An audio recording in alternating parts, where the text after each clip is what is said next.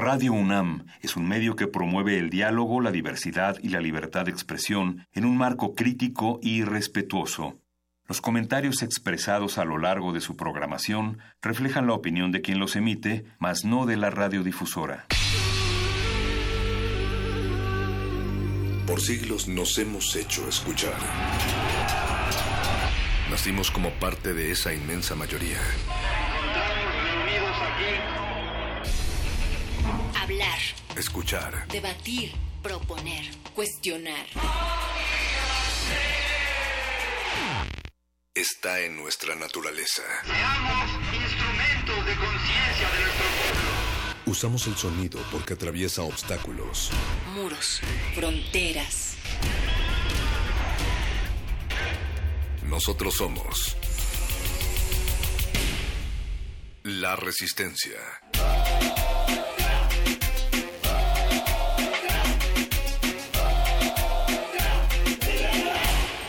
Modulada.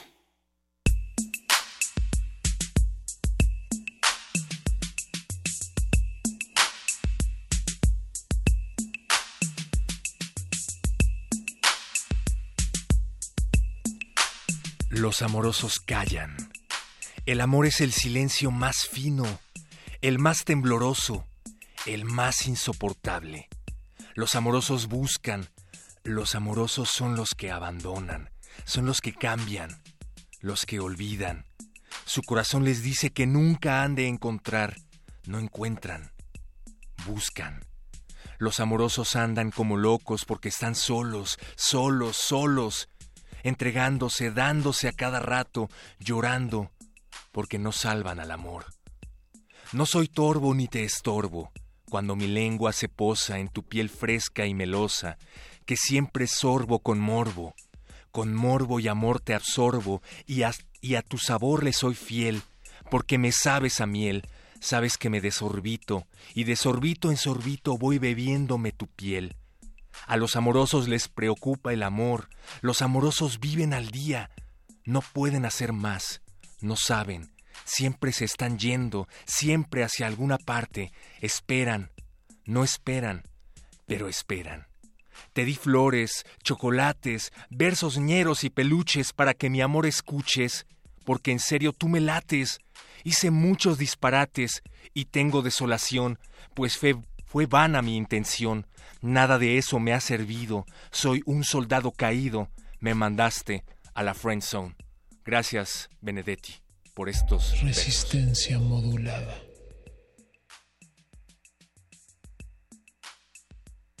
Así le damos la bienvenida al Día del Amor y la Amistad. Queremos citar al autor de estos bellos versos. Es nada más ni nada menos que Mario Benedetti. Y pues bienvenidos, esto es Resistencia Modulada. Queremos saber cómo se le están pasando en el Día del Amor y de la Amistad. Si es que ustedes creen en la celebración del Día del Amor y la Amistad, tenemos Facebook Resistencia Modulada, Twitter arroba R Modulada y nuestra página en Instagram arroba R Modulada. Suban fotos de ustedes practicando el amor, haciendo el amor. No sabemos si se hicieron el amor a ustedes mismos o si le hicieron el amor a alguien más, no importa, queremos saber cuáles son sus opiniones al respecto o si son soldados caídos. De eso y más habrá, habrá secciones esta noche. Esto es Resistencia Modulada y transmitimos a través de las adorables y siempre amorosas frecuencias del 96.1 de FM Radio Huma, Human Nidades, Radio UNAM. Esto es Resistencia Modulada y es noche de letras, literatura y más con los muerdelenguas. Quienes van a seguir con las letras cursis prometieron besarse al aire, Luis Flores del Mal, Mario Conde y el doctor Arqueles, y dado que el programa se llama Muerde Lenguas, pues es muy probable que el beso sea de lengua, así es que estén muy pendientes. Hablarán también con gente del Spoken Word MX, pero también es noche de El Modernísimo con la señora Berenjena, quien les tiene preparado un especial sobre la radio y la importancia de los defensores de las audiencias. No sé si ustedes hayan escuchado hablar del programa de radio, cuyo nombre no recuerdo, pero que denunció las tranzas de Enrique Peña Nieto y de sus casas blancas y que luego salió del aire a pesar de la existencia de la Defensoría de las Audiencias. Bueno, pues si recuerdan ese doloroso capítulo de la historia de la radiodifusión, de la comunicación y de la libertad de expresión en México, pues muy probablemente les interese escuchar el modernísimo de esta noche. Y además, Resistor con Alberto Candiani va a conectarse a Tinder para hablar sobre el amor en plataformas virtuales. Hablando de eso, Resistencia Modulada salió esta semana a preguntarles a todos ustedes qué es lo que opinan sobre estas nuevas formas de interacción digitales, de estas nuevas formas de ligar y lo que vamos a escuchar fue parte de lo que ustedes nos dijeron. Antes queremos recordarle a Eduardo Luis, a nuestro productor, que lo amamos, también a don Agustín Mulia, quien ama su consola de operaciones técnicas y nosotros lo amamos a él. Hola, don Agus. Y también recordarle, recordarle a Alba Martínez que también la queremos muchísimo. Les mandamos abrazos a todos ellos porque sin ustedes no sería posible esta tres veces H emisión. Sobre todo amor a todas esas orejas atentas que están allá afuera. Esto que vamos a escuchar para arrancar la emisión de resistencia modulada de esta noche se llama Crying for Poor Love de Young Beef es parte de la selección que hizo nuestro productor Eduardo Hernández. Pero antes les queremos recordar que deben abrir el corazón y sobre todo las orejas porque ya empieza resistencia modulada. Resistencia modulada. Tinder eh, es una red social para conocer personas y igual y salir con ellas. No, no, no. Porque puede parecer interesante conocer a personas con las que puede que sea que tengas afinidad. Pero la verdad me da un poco de miedo, miedo. Sí, seguro. Todo el mundo en redes se hace personalidades aún más bonitas. Todo el mundo está como en campaña. Entonces me gustan más los encuentros así, fortuitos. Entonces me gustan más los encuentros así, fortuitos. ¿Has usado qué? Tinder. ¿Qué es eso? ¿No sabes qué es Tinder? No. Es una red social para tener pareja y conocer personas. Ni sabía yo que existía. ¿Usarías Tinder? No creo. ¿Por qué no? Porque soy de otra época. Soy de otra época. Resistencia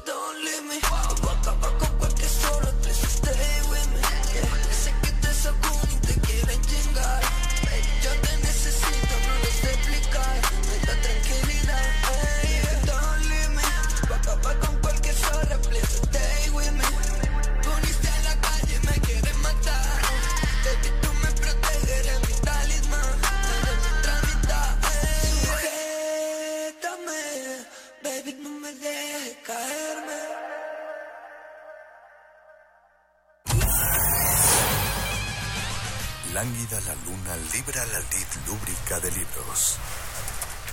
Maleable la mente emula al mutante milenario. Muerde lenguas, letras, libros y galletas.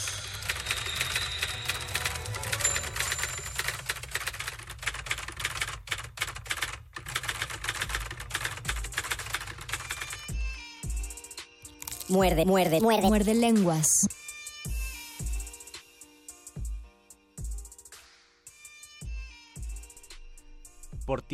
Feria derrocho, gasto mis puntos payback. Voy a verte hasta tu fac, te convido de mi cocho. Para verte hago de tocho sin que pierda el interés.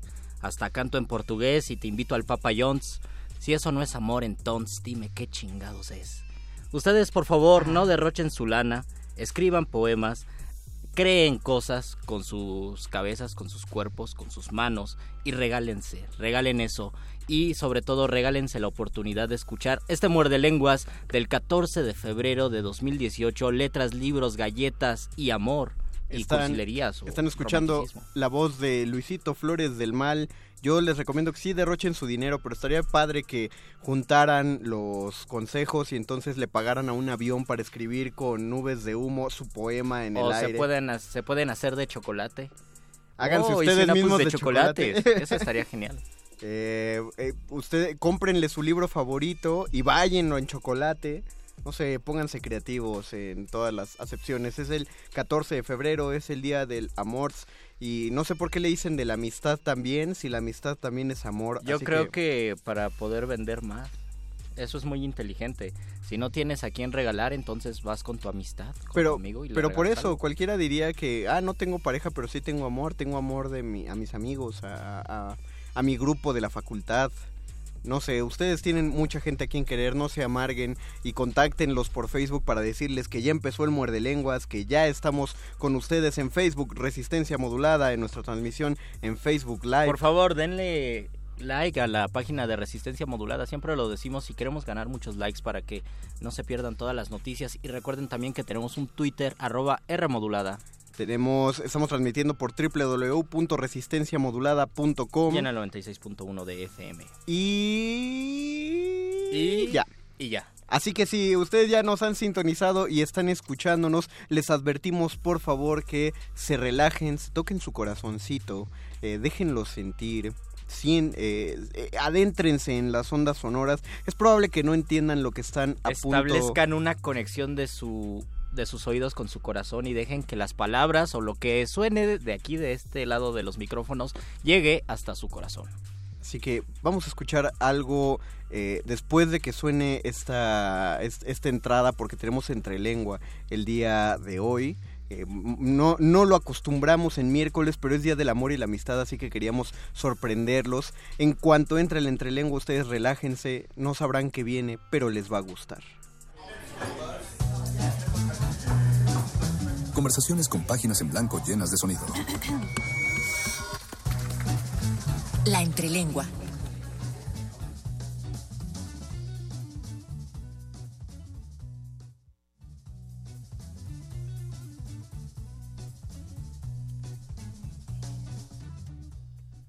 Hoy en la mesa de la té, tomando tinto, y yo tomándote bajo el sol, tú tomando siempre el control, y yo tomándote por destino. Tú te perdiste en la nieve, tú, nombre solo tú, con esa U en medio sobre el trampolín de la... ch- ch- ch. Y entonces tocas, te toco, tú, tú, tú tratas, no hay trato. Toca tregua por un tiempo, luego hay intriga y tragos. No trepida ni es romance, más es dulce como un vino. Yo salí a comprar azúcar, tú cruzaste mi camino. Si preguntas, yo asiento, porque sos psicópata, todo te lo consiento. Con frecuencia me siento como tu boyerto espía, tu maldita intrusa. Quiero ser quien te ilumine el día y claro está, no entra chocalana cruza. Oh, Wabida pop shabidu way wap up shubidu vidu feet j j j serep to top to daddy serep top to daddy do day day suru tere suru te. Suru tere suru j j Recuerdo que mi vida es la épica epítome de lo que Eurípides sabía. Donde no hay vino, no hay amor. Por eso en la playa siempre existía. Recuerdo franca, chelas, chelas en la arena, padre sol brillando alto. Tengo el tintiner de las botellas como soundtrack de celebración andando. Y también las recuerdo a ellas. Gaviotas Gag cantando I just want to break free. Bajo eso todo es simple, quisiera quedarme aquí. Recuerdo el punch punchis en el antro, que la neta ni me gustaba. Oh, you gave me a kiss in the mist, a kiss with eight twist, besos y pan de achichis, pasos en la noche enramada. Y claro está, terminó el punch punchis y empezó el tango. Ay, tango, que ya no te tengo y tengo la M de mi nombre partiéndolo por en medio. Edme, me digo, o perseguimos la maravilla o perseguimos al hombre o nos morimos de tedio. Y así cantando los miro, me miro, suspiro y recuerdo. T, E, punchis, punchis y una gaviota la G, la M de mi nombre, de Eurípides la E. De ti, de mí son los recuerdos y estos, los sonidos que me guardé. Saúl muerde lenguas. Guas, guas, guas, guas.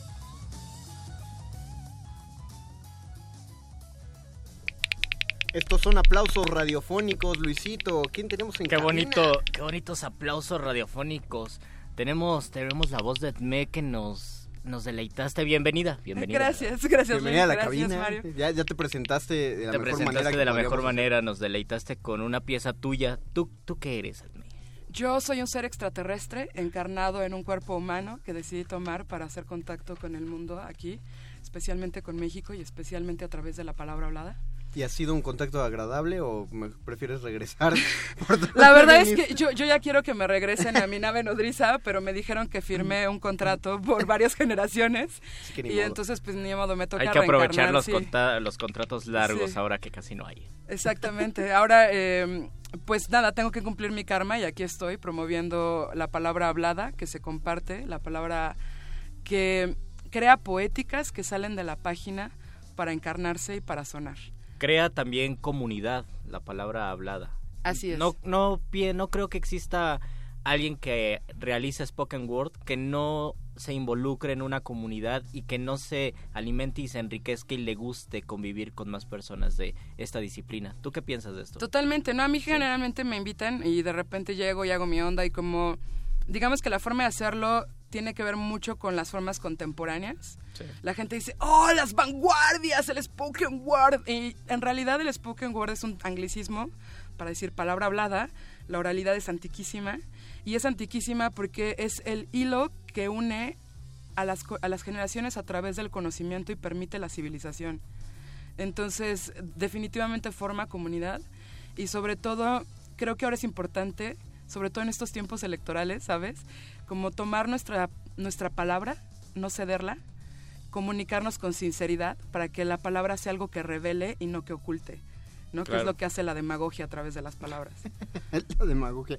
Eh, Háblanos de, de lo que, bueno, de este ciclo que has logrado conformar, porque ya lo dijo Luis, eh, todos los que se dedican al spoken word logran unir una comunidad y, y no, no voy a decirlo en detrimento de ningún spoken wordero, porque hemos tenido ejemplos de, de gente que realiza ciclos bastante completos, este muy muy accesibles, sobre todo, bueno, pues tenemos las la- los encuentros en la Suavicrema que realiza Rojo Córdoba una vez al mes, pero en, en específico este me parece que es uno de los un, un esfuerzo de producción y de organización tremendo que es tu ciclo 1.0 de Spoken Word MX. Sí, eh, bueno, Spoken Word MX es un proyecto de Dios a Loca MX, que es una plataforma para explorar la conciencia a través del arte y la creatividad. Lo hacemos a través de contenidos digitales y decidimos justamente a través de videos eh, presentar al público cinco exponentes de Spoken Word en México que mezclan el spoken word no solo a nivel como se ven los slams, ¿no? Con cuerpo, voz y texto, sino también lo llevan más allá para mezclarlo con otras disciplinas, con la música, con el live looping, con las artes circenses, con el stand-up comedy, con eh, un- una infinidad de maneras que se entrelazan para darle como más riqueza a estas poéticas que salen de la página. Y entonces, bueno, es el primer ciclo de Spoken Word MX va a, va a empezar cuando terminen los contenidos. Los contenidos empezaron este mes, van a terminar la primera semana de marzo, presentamos un exponente cada semana y luego del 8, 9 y 10 de marzo vamos a tener actividades. Vamos a abrir primero que nada con una clínica con Rubén Ortiz y con Eve Rossell. Rubén Ortiz es director de teatro, él va a proveer a los participantes de algunos principios de dirección escénica para sets de spoken word. Eh, después va a estar Eve Rossell con algo que se llama la metáfora y la voz. Y Eve tiene una forma de utilizar la voz y la palabra para formar comunidad, para formar eh, estos lazos que nos unen muy profundamente. Y lo vamos a experimentar ahí. El segundo día, que es viernes, vamos a tener una charla justamente con los gestores del Circuito Nacional Poetry Slam MX y vamos a platicar un poco de cómo fue que se gestó ese circuito en todos los niveles, fondeo, manejo de talentos, logística y demás, para que si ustedes quieren eh, aventurarse a expandir la palabra hablada, también vengan a unirse, ¿no? O sea, todo, todo esto está enfocado, por ejemplo, si queremos adentrarnos, eh, no sé si de- decirle profesionalmente o, como- o- o bien, bien, bien clavados pues al spoken word, ¿no? Eh, sería para quienes quieren iniciar o ya tienen un poquito de conocimiento. Yo creo que las clínicas no necesitan que tú tengas conocimiento previo. Si lo tienes, que bueno, ¿no? Pero si no lo tienes, en realidad no es ningún problema. Las charlas también, o sea, las dirigimos un poco más hacia gestores porque creemos que son las personas que van a estar más interesadas en saber cómo se fondea y se organiza un proyecto así, pero no significa que cualquier persona que diga, wow, qué interesante está, esto no puede venir, ¿no? O sea, la entrada es libre, vengan todos, tenemos una aula magna y queremos que se llene, ¿no? Eh, luego tenemos el sábado más, vamos a cerrar con una cosa que se llama sesión de spoken word y looping. Vamos a presentar dos proyectos. Hay muy pocos exponentes de spoken word y live looping. Ah, Hay que, eh, justo Sí. para ello me gustaría que le definiéramos a, a nuestros muerdescuchas Sí. eh, en la transmisión en vivo y en al aire, que primero qué significa looping y Sí. luego qué es live looping. Ok, eh, el loop es un bucle de sonido que se graba y es un bucle porque se repite, se repite, se repite, ¿no? Llevan un aparato que se llama... eh, Looper. Looper o loopera, Ah, eh, loopera. Y Exacto. hacen un sonido, lo ponen y lo repiten y se va creando un ritmo Exacto. en vivo, ¿no? Algo Y hay muchos tipos diferentes de loopers y entonces generalmente ahora ya puedes hacer varias capas, ¿no? Entonces puedes grabar una primera capa de sonido, no sé, un beatbox, y después encima aumentarle una, una armonía, ¿no? Ah, ah, ah, ah, ah, ah, ah, ah, y así hacer todas tus voces hasta que tienes ahí una pieza, ¿sabes? También puedes hacer texturas, no todo tiene que ir con un beat. Se vuelven poetas orquesta. Exacto, Uno- cada uno. cada quien, o sea, puedes realmente hacer que suene algo muy completo con una sola persona y eso lo hace muy interesante, ¿no? Y hay mucha gente que utiliza el recurso de live looping dentro de la música, instrumentistas, cantantes que hacen live looping vocal. Y en el spoken word somos muy pocas los exponentes de spoken word que mezclamos el live looping. Y una de esas exponentes fue la que abrió la temporada de Spoken Word MX, ella es Victoria Cuacuas, que es de Puebla, bueno, originariamente, pero recibe, reside en Querétaro. Vino, fue una de las finalistas del Slam Nacional MX y además eh, rifa haciendo live looping en vivo. Ella tiene mucho entrenamiento vocal, musical, lo hace muy, muy bien y todo su contenido es, es conmovedor y tiene un mensaje muy fuerte y muy íntegro, ¿no? Y luego en segundo lugar vamos a estar eh, Aldarita, que es una guitarrista de música experimental, y yo, que tenemos un dueto en el cual también mezclamos el live looping y las palabras y la música experimental. Eso será el día sábado 9. Sábado 10, 10 de sábado marzo. 10 de marzo va a ser entrada libre en el Foro Ilvana. Empezamos Cinco y media. a de las la- cinco y media y va a durar dos horas. Entonces vamos a venir. a- Aparte va a estar muy especial porque no solo les vamos a echar acá el set Super Sound, sino que vamos a revelar nuestros más íntimos secretos. Les vamos a decir qué pedales usamos, cómo los usamos, cómo, o sea, qué retos hemos encontrado, cómo los solucionamos y cómo construimos estas piezas. Y para las personas que dicen, pero ¿qué es el spoken word y de qué está hablando? Ya tienen más o menos una idea que es la palabra hablada, la poesía llevada a un escenario compartida y si quieren saber más, pues también tiene redes sociales, ¿verdad? Totalmente. Síganos en nuestra página de Facebook, Diosa Loca MX. También tenemos blog, diosaloca.mx, Instagram, Diosaloca MX, Voy a YouTube. seguirlos ahorita mismo en Instagram. voy a Exacto, buscar. Diosaloca MX. Y hoy no se pierdan, si entran hoy, chéquense el último video que subimos de Gerardo Rodríguez de Querétaro, eh, que se llama Digital, y quien dice que yo te quiero amar no digitalmente, sino analógicamente. Oh. Entonces está muy ad hoc para Díaz Coboy, en el que pues está bueno que salgamos de la web y nos acerquemos y le digamos a alguien algo muy cerquita, ¿no? Diosa Loca MX, búsquenlo en Facebook, busquen los proyectos, adéntrense a, a la práctica del spoken word. Yo voy, voy a hacer una, un- una confesión completamente vergonzosa en, Venga, los venga. principios, en los principios cuando yo conocí el spoken word parece que había tenido la mala fortuna de conocer el malo entonces no me parecía como a mí no me sorprendía eh, pero conforme empecé, sobre todo por la radio, a conocer más de estos exponentes, encontré unas cosas que me empezaron a volar la cabeza. Ahorita lo que, lo que acabas de hacer y ya cuando nos contaste de looping son parte de esos ejemplos y ahora me declaro fan. Yo, yo, em- yo empecé y era un ignorante al respecto, no, no lo conocía y ahora eh, me encanta, me parece una de las mejores expresiones que puede tener la palabra en nuestros días. ¡Oh! un nuevo converso Me convirtieron al al spoken spoken word. word. Muchas gracias. Veo la luz y quema. Vengan a ser parte de nuestra congregación, hermanos. Y vayan, vayan por favor a este evento que será entonces el 8, 9 y 10. 8, 9 y 10 de marzo van a poder ver las sedes eh, en nuestra página de Facebook, pero básicamente va a ser en la Universidad de la Comunicación el jueves y el viernes, que está ahí en Zacatecas, en la colonia Cuauhtémoc, y en el Foro Ilvana, que está allí en Puente de Alvarado, en la colonia Buenavista, Muy el sábado. cerquita del metro Hidalgo. Hidalgo. Hidalgo, Súper sí. cerca, ahí media cuadra. Entonces, pues, Perfecto. ya tienen, ya tienen la información, repetimos, Diosa Loca en Facebook por si quieren, Diosa Loca MX en Exacto. Facebook por si quieren encontrar la información.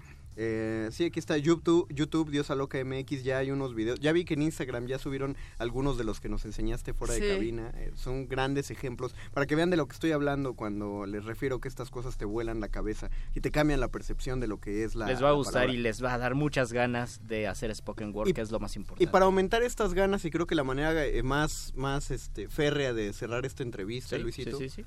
Sería, ya, ya, tú ya sabes a, qué- a dónde voy. ¿o no? Eh, no sé a dónde vas, Conde. Ah, perdón, perdón. Sorprende. Es de que, no, que, que si nos puedes regalar este otras palabras antes de, Claro que para, sí. para clausurar esto. Después, después de ello pasaremos a una... Una rola y regresaremos con ustedes. Sí. Con ustedes, eh, Edmé, Diosa Loca.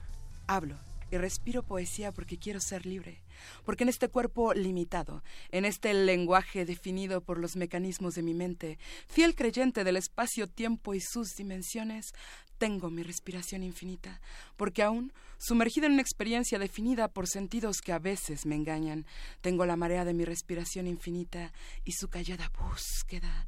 Tengo suspiros, gemidos, silencios estremecidos y certezas que no son lenguaje, sabidurías que intuyo y puedo invocar al balancear la alquimia de las palabras justas y el silencio.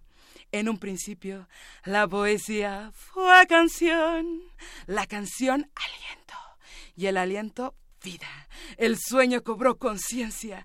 Su despertar fue un tremor, un titilar de estrellas vacuas. El anhelo de todas las sensaciones, expresiones e historias posibles remontó el vacío en resonancia para verterse en universo, logrando concretar sueños en elementos vibratorios. Sueños expresados en elementos de distinta polaridad que dan fruto a una convincente ilusión de concreción, separación y ser individual. Pero el infinito puede ser acariciado a través del aliento y sus bailes. La nave está en la matriz identidad respiratoria que aligera la conciencia y enciende las miradas cuánticas, pues para el ojo universal no existen objetos ni sujetos, todos somos el flujo de una misma vibración. La poesía respira, porque la poesía somos nosotros, cuando osamos trascender las limitaciones de nuestro uso lineal del lenguaje. La poesía respira, cuando nos entregamos una energía totalmente femenina, libre, eléctrica, ígnea, onomato, peshica, ululante y temeraria. Poesía, arrojada viajera exploradora de la herida que nos atraviesa en cada paso de la vida humana. Poesía, aliento, vida, creación, respiración. En un principio, la poesía fue canción, la canción aliento y el aliento vida. Respira poesía, respira. Muerde lenguas. Muerde lenguas. Muerde lenguas.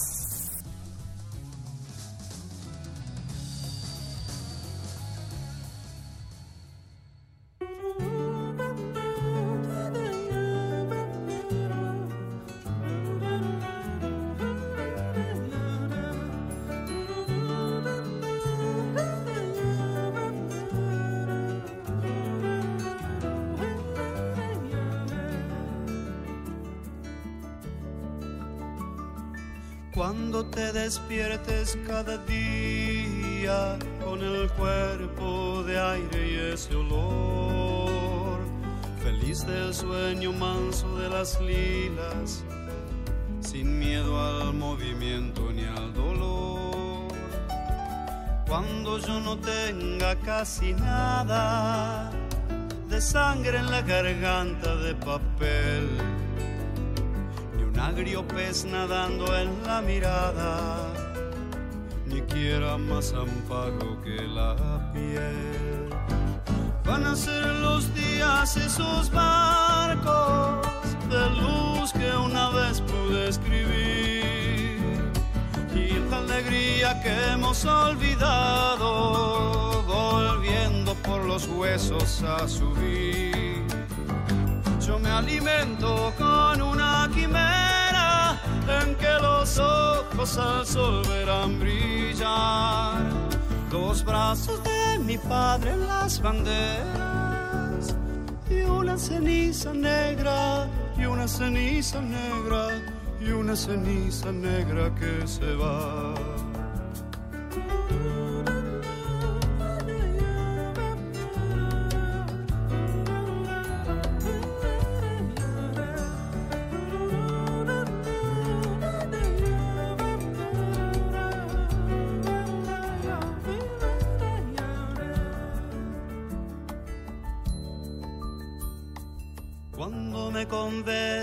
La suerte me rige a la par que la pasión y no el temible arcángel de la muerte velando sobre el campo del reloj. Si lo consumado y lo posible tienen siempre la cara del horror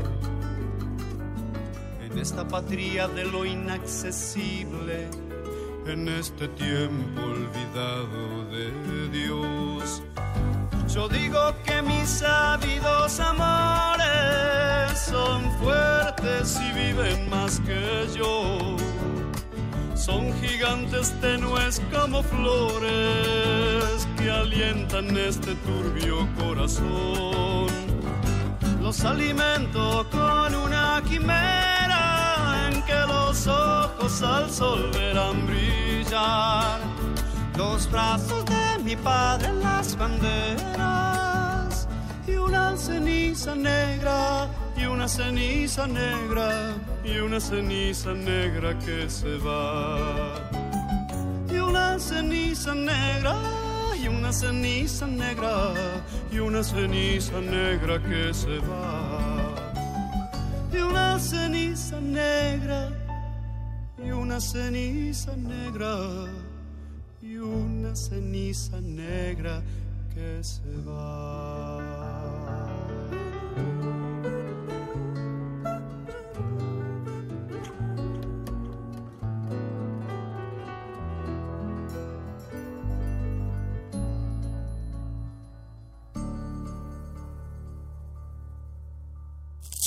Muerde lenguas. Muerde lenguas. Muerde lenguas.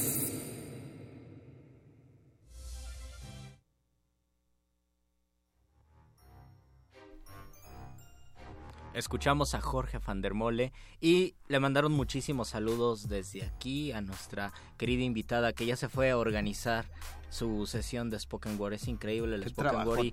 a mí me encanta que los miércoles de Entrelengua, a veces cuando hay Entrelengua, pues haya Spoken Word.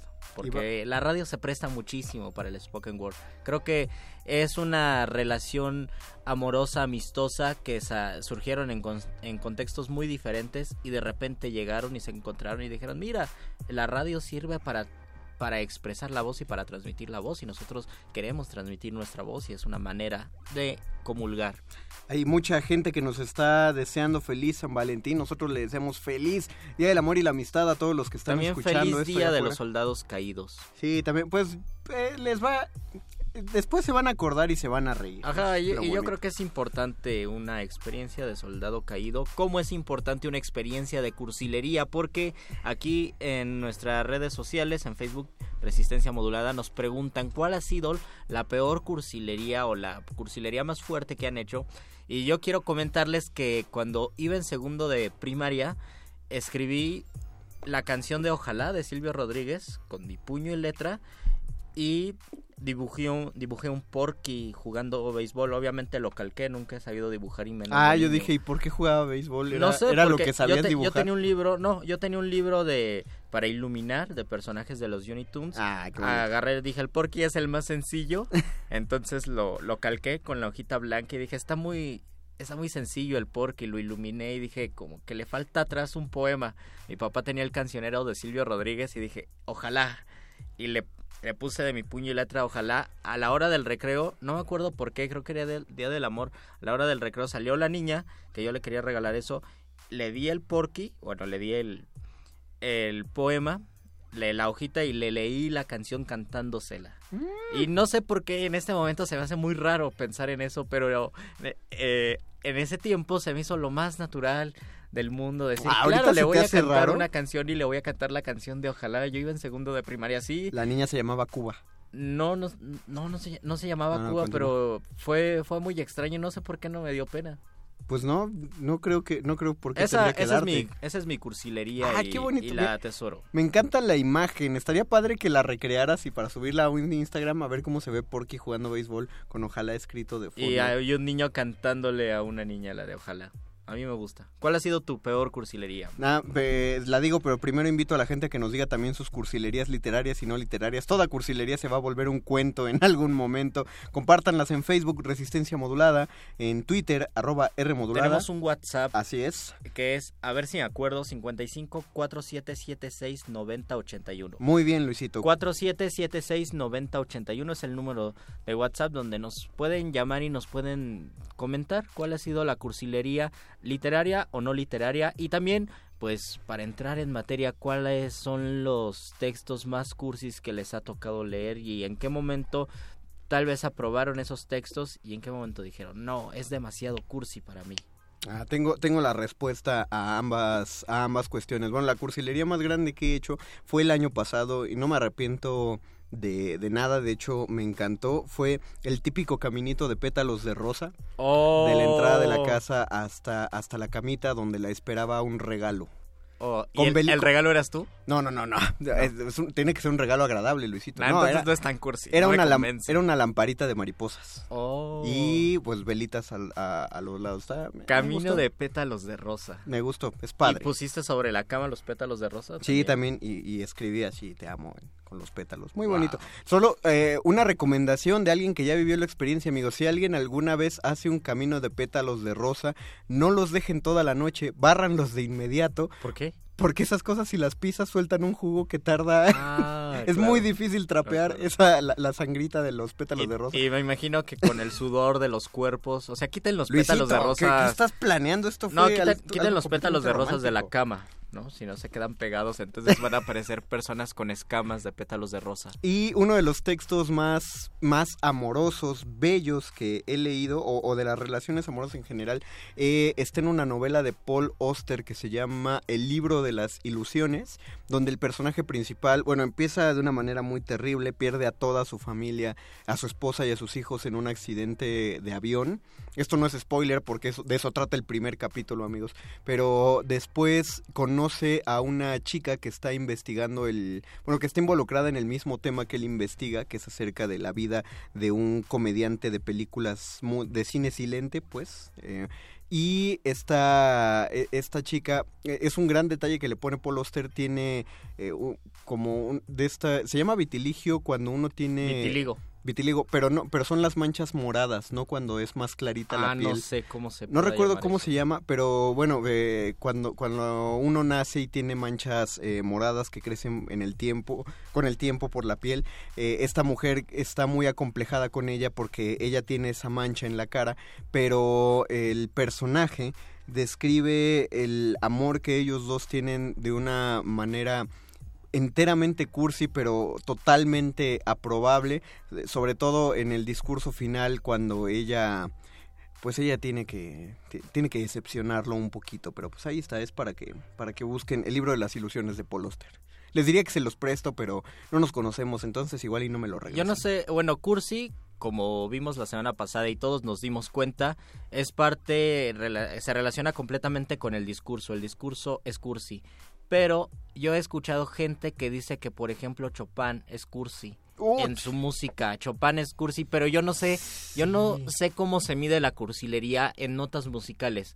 Es porque son notas muy agudas, no, no tengo idea y no sé por qué dicen que Chopin es cursi. Eh, eh, yo yo pienso que son juicios más de gente que conoce más de música clásica, como las personas que ya son, eh, digamos, más leídas o son más críticas en, en sus juicios literarios pueden decir tal autor es muy cursi. Yo, yo, yo creo que sí, o sea, me fascina. eh, de hecho, a mí me empezó a gustar la música de academia por escuchar la poloñesa heroica de Chopin. Y es una poloñesa hecha para las marchas del ejército y es profundamente cursi. Todavía Qué tiene... bueno que sea cursi. Sí, sí, sí, todavía tiene unas cositas salpicadas de romanticismo por ahí. Eh, si la pueden escuchar sin llorar, ahí busquen Poloñesa Heroica de Chopin. O si quieres enterarte como por qué es cursi, Luisito busca el... eh, creo que es el nocturno, creo que es mi bemol, no te voy a...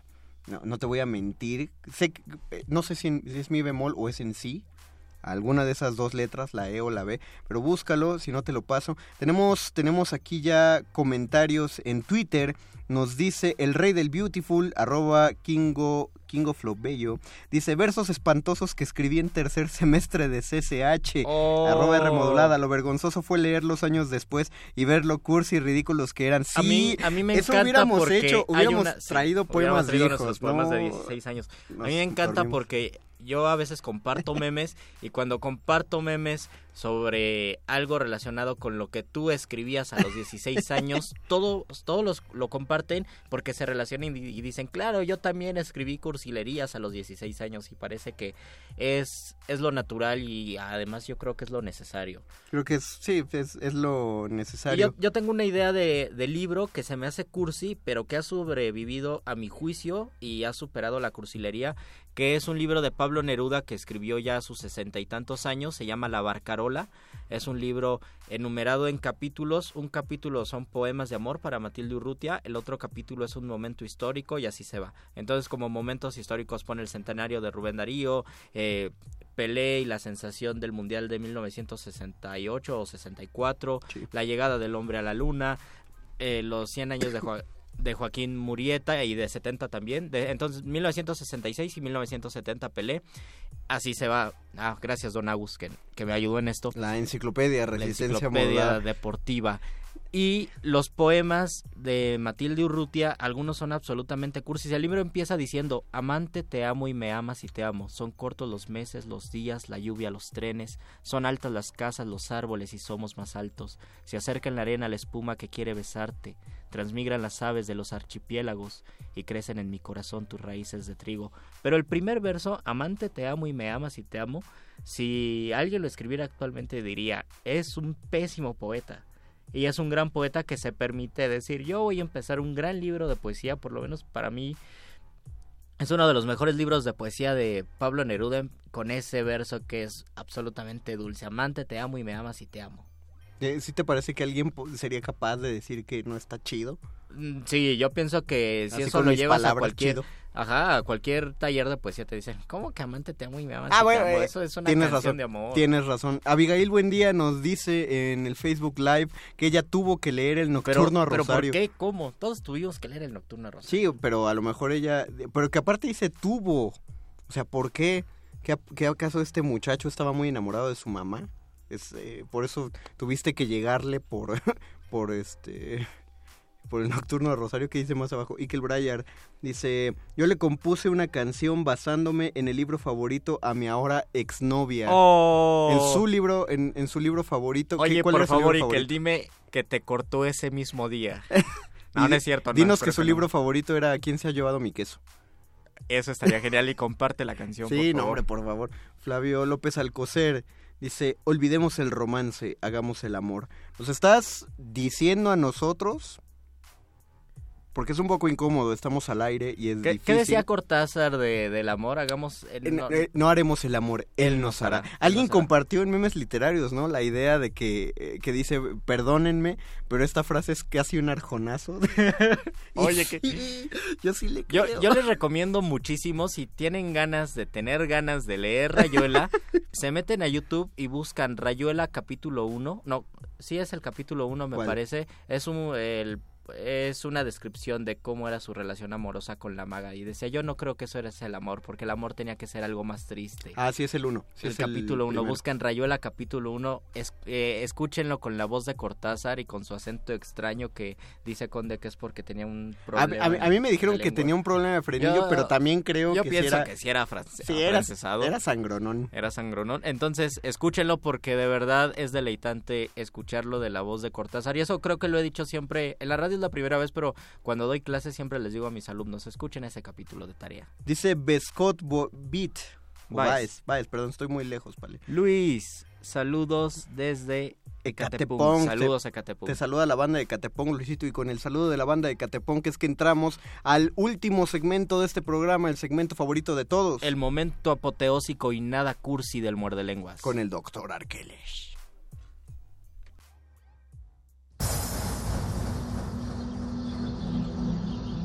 Cuando la primer duda del hombre surgió, el universo respondió con el conocimiento en forma de persona.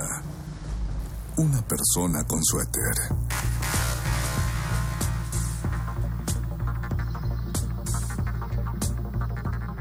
Es la hora de la iluminación con el doctor Arqueles.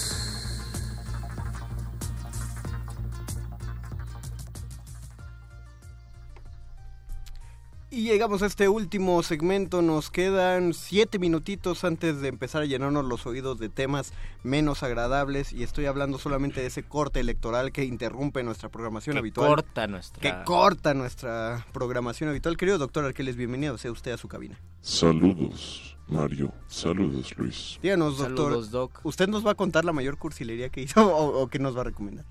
Hoy les quiero hablar sobre las tres clases de amor que existían para los griegos. Ay, ¿Ahí está el dórico? No, Mario. Ah, chale. Ese, Bueno. es un, ese es un modo musical. Ah, perdón. Y un tipo de columna. Ah, sí, Y un cierto. tipo de botana. Continúe. Ahora, Dórico, no Dorito. para los griegos existía el amor como eros, el amor como filia y el amor como ágape. Cada uno de estos tres, eh, digamos, presentaciones del amor tenía características y enfoques e inclinaciones particulares. En el caso de el amor eros, precisamente se refiere al erotismo, a la pasión, al placer, a cuestiones de carácter más biológico e instintivo, es decir, a los impulsos, a la manera en la cual nuestra sexualidad y nuestra sensualidad se eh, vincula con otros seres humanos en pos del placer Ese es el amor erótico. el amor erótico o eros. Luego tenemos el amor ágape. El ágape tiene que ver con el amor tierno, con un amor que se cuida, que es compasivo, que es una especie de devoción o de entrega amorosa Como los hacia los perritos demás. haciendo cosas. Ándale, como los perritos haciendo cosas, Luis. Perfectamente. Eh, precisamente tiene que ver con cierta sensibilidad, con, con ver aquello que es un poco cursi en el otro y exaltarlo, apreciarlo y valorarlo. Ok. El último, el amor como filia, tiene que ver con un sentido trascendente del amor, es decir, proviene de, para empezar, es aquel que realmente para los griegos y en particular para Platón, tiene que ver con la relación de pareja. ¿Por qué? Porque en la filia no solo existe eros y ágape, es decir, no solo existe lo cursi y lo erótico, sino que también existe una parte relacionada con la admiración del otro. Eh, es decir, compartimos ideales, valores, eh, y a partir de la relación con alguien encontramos una especie de autosatisfacción individual. O Ese sería un amor trascendente o filio. una- un amor donde se donde se comparten lo, lo que tienen y no de lo que carecen tal vez. Precisamente es un amor eh, en donde el caminar juntos va en pos de algo más grande. Porque, algo- porque ahora se habla mucho sobre la y siempre se ha hablado, pero ahora que está de moda el coach y y ese tipo de cosas raras. Claro. Hablan de las personas tóxicas, la codependencia y a mí se me ha quedado muy marcado la idea del amor condicional e incondicional y que la práctica del amor condicional es natural de las personas que tenemos que aprender a amar incondicionalmente. pero ¿cómo, es El amor condicional es absolutamente toda relación humana que existe, incluso la de la mamá. Yo te, yo te voy a amar, inconscientemente te dice, yo te voy a amar si te portas bien, si haces la tarea, si, haces, si eres un hijo ejemplar. Y nosotros, en la idea del psicoanálisis, crecemos con la idea del amor condicionado de nuestra madre y siempre queremos hacer algo para inconscientemente quedar bien con nuestros padres o las personas que nos ayudaron. Claro, y, eh, por, y por ello todo es condicionado, todo el amor es condicionado. Es como, como esa mm, dinámica tan manipuladora de le voy a dar regalitos a la persona que me gusta antes de decirle que me gusta, porque el día que llegue y, y le diga, oye, vamos a tomar un café, se va a sentir culpable de Eso decirme es que no. ejercicio de campaña política. Exactamente, y como tal, pues es medio, medio manchado, amigos, para, para que sepan. En ese sentido, el amor filio tendría que ver con un amor incondicional, precisamente, mi estimado Luis. Eh, en el que la voy a querer a pesar de, bueno, en mi caso, ¿no? La- No a pesar de todo, sino porque sé que es de esta manera y Ah, lo valoro, lo ah. acepto, reconozco que no es una persona perfecta. Sí, porque así como sonaba incondicional de no importa lo que pase, le voy a querer, eso también es, pues es bastante enfermo. y Y es una condición. Es una condición al final. Pienso, pienso también, después lo tocaremos en otro muerde lenguas, la relación mística del amor y la idea, la representación del amor del alma con Dios o el individuo con la divinidad, reflejado con el, una pareja que se ama. Y pienso que los mejores poemas de amor son los poemas místicos y a partir del misticismo es que se puede pensar en el amor de una manera más completa. Es de, es de acuerdo, porque estás amando algo que no tienes enfrente, solo conoces su Y manifestación. que además no puedes definir. Ah, claro. Esa sería la cualidad más mística. Es algo que solo sientes, que experimentas, pero que no puedes explicar a alguien más. Sí, podemos opinar lo que queramos de Dios, pero a- amar a Dios, la gente que fervientemente lo ama, experimenta un amor, pues, a, a pesar de todas las cosas, ¿no? Hay, hay un comentario buenísimo ahí de Sinue Mateos que dice, no hay nada más cursi que mandar saludos por Oye, la sí, sí, radio. qué cursi. Por favor, un saludo para mi, ¿qué? Preparatoriana hija enamorada. ¿Camila qué? Camila Ya estamos bien pa- Saludos a Camila. eh, ya nos dije, ya nos dijo tu papá que estás enamorada. Ahora falta que tú nos digas de quién y que luego le mandes saludos a él y nosotros le hablemos y le dediquemos una canción por la radio. Y también nos Y se dice peleen que, al y que aire. él dice, no, Luisito no me cortó ese mismo día. Lo dice Se que el esperó Brian- unos meses más y su libro favorito es El Principito. Ah, Oh, entonces tienes genial, una canción qué del genial. Principito y que entonces pásanosla. Creo que hay otro comentario abajo Y del de tenemos otro comentario. Sí, de Alexopoulos Lex. Dice, ni es, ni es que, ni es poloñesa, es polonesa, de Polonia. Oh, Poloñesa. polonesa. Como- es que, es que pues yo me ¿Tú dijiste guío- poloñesa? Digo poloñesa porque me guío Porque por la pasta. pensaste, ajá, exactamente. Porque digo, pues es como la el- la, pasta boloñesa. Pero muchísimas gracias, Pero esta no es de Boloña, por- es de Poloña. Por tu iluminación lingüística. Yo, yo, no, yo no sabía de qué hablabas, la verdad. La señora Berenjena solo se está... Solo y, se y Don. Agus se dan zapes de ya terminen esta masacre lingüística y dejen el espacio a programas verdaderamente útiles como el modernísimo. Pues sí, dejaremos el espacio y ya nos quedan 30 segunditos. Eh, rápido, ¿quieres decir el título de un libro? Ya no expliquemos nada. El collar de la paloma Divin Hassam de Córdoba, búsquenlo en editorial de bolsillo o en editorial Hiperión, es un tratado del amor extraordinario. El libro de las ilusiones de Paul Auster, lo repito. Aguas primaverales de Iván Turgenev. Ah, Yo creí que nos estaba advirtiendo algo. Aguas Muchas gracias, doctor Arqueles, por, por su participación. Gracias a toda la producción. Gracias, don Agustín Muli, en la operación Gracias técnica. a la Lolui en la producción. Gracias, Alba Martínez, que en algún punto sigue ahí en la continuidad. Y gracias, Gracias. a todos nuestros mordescuchas. Y gracias Mago Conde, gracias Oscar El Voice. Gracias, Luis Flores. Gracias eh, a todo, todo mundo. Y de corazón nos despedimos, disfruten su 14 de febrero, amen todos los días del año. Esto fue el Muerde Lenguas, Letras, Libros, Galletas y, Cursilerías. Adiós. Los locutores del muerde lenguas se quieren deslocutor y muerde lenguarizar. El que los deslocutor y muerde lenguarice, buen deslocutor y muerde lenguarizador será.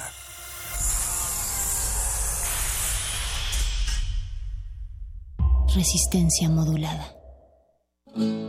2018. 100 años del nacimiento de Luis Nishizawa. Fue parte de la escuela mexicana, expresionista. Tuvo lugar en la abstracción, además de destacado paisajista. Su obra en la paisajística es sobre todo la técnica, porque usaba una idea japonesa, se relacionó muchísimo con todas las técnicas japonesas, pero especialmente en los paisajes, que consistía en humedecer el papel y a la impronta hacer las montañas, ya luego un poco más uh, detallado hacia los ganados y determinado tipo de follaje, le interesaba mucho como a Velasco hacer esta cuestión de, lo, de el, eh, las cosas muy bucólicas. Juan Rafael Coronel Rivera, crítico e historiador del arte. Luis Nishizawa, 96.1 de FM. Radio UNAM, Experiencia Sonora. Las palabras describen y transforman la realidad. El diálogo en materia de Estado nos concierne a todos. La Universidad Nacional Autónoma de México y la Comisión Nacional de los Derechos Humanos invitan a la segunda conferencia internacional, Seguridad y Justicia en Democracia, hacia una política de Estado centrada en los derechos humanos. Especialistas de diversos ámbitos formularán propuestas en beneficio de nuestra sociedad.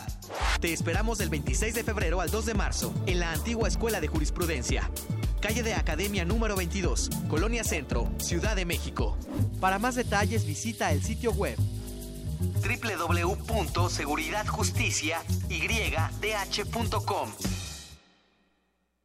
El proceso electoral de 2018 ya empezó y será el más grande en la historia de México hasta hoy. Formar parte de estas elecciones no solo con mi voto, sino también como observador electoral me llena de orgullo. Podré fortalecer la democracia verificando directamente todas las actividades de principio a fin. Tú también, como cualquier otro ciudadano, puedes ser observador electoral. Participa para tener unas elecciones limpias, justas y transparentes. Conoce más en INE.mx. Porque mi país me importa, participo y fortalezco nuestra democracia. Instituto Nacional Electoral. INE. En este periodo electoral, la Fiscalía General de Justicia del Estado de México, a través de la Fiscalía Especializada en Materia de Delitos Electorales, te brinda atención en caso de ser testigo o víctima de un delito electoral. Ofrecerte dinero a cambio de tu voto, recoger tu credencial para votar, condicionar tu voto mediante cualquier presión o amenaza, son solo algunos de ellos. Infórmate. Cualquier anomalía, repórtala al 01800 7028 770 en nuestras redes sociales o en la aplicación móvil FGJ Domex, disponible de manera gratuita. Entonces, ¿qué? ¿Te vas a seguir haciendo? ¿Vas a seguir permitiendo que todos estos políticos mediocres y corruptos... Sí, eso. Sigan haciendo lo que se les da la gana con nuestras vidas. ¿Te vas a quedar cómodo en tu casa ese domingo tan importante? Mientras estos tipejos siguen violando una y otra vez tus derechos. De una vez te digo. Que yo no. Pásate a la izquierda. Todo México se está pasando a la izquierda. El PT te acompaña. El PT te empodera. El PT está de tu lado. La palabra gamelán viene del javanés gamel, que significa golpear, y del sufijo un, que en lengua indonesa habla de colectividad. Gilófonos, metalófonos, gongs y bambú se unen en una misma voz. Conoce a la orquesta Indra Suara. Las múltiples manos que hacen vibrar al gamelán. Viernes 16 de febrero a las 21 horas en la sala Julián Carrillo de Radio UNAM. Entrada libre. Sé parte de Intersecciones, el punto de encuentro entre varias coordenadas musicales. Estaríamos mejor si cambiáramos nuestra forma de pensar. Estaríamos mejor si nos apoyáramos entre nosotros. Para poder crecer juntos. Estaríamos mejor si tuviéramos hambre de hacer, en lugar de tener hambre de poder. Estaríamos mejor si transformáramos a México. Estaríamos mejor si nos cuidáramos entre nosotros. En lugar de jugarnos sucio. Estaríamos mejor si el cambio lo hiciéramos juntos. Juntos, con ya sabes quién. Ponte del lado correcto de la historia. Partido Encuentro Social. En 2018 decidiremos lo que es mejor para México. Ahora tendremos más opciones que antes. Además de partidos políticos, habrá candidaturas independientes. La ciudadanía puede ahora respaldar esta nueva opción. Si decides dar tu apoyo, escanearán tu credencial para votar y solicitarán tu firma en la app oficial del INE. Esto no compromete tu voto, solo ayuda a las y los aspirantes a ser una opción más en las próximas elecciones. Recuerda, el INE protege tus datos personales. El primero de julio tú decidirás por quién votar. Instituto Nacional Nacional Electoral, INE. Para tener el México que queremos hay que decidir. Para poder decidir tenemos que participar. Y para participar hay que recoger nuestra credencial para votar. Recuerda que el 16 de abril es la fecha límite para recoger tu credencial en el módulo del INE donde hiciste el trámite. Porque mi país me importa, yo ya estoy listo para votar en las próximas elecciones. Instituto Nacional Electoral, INE.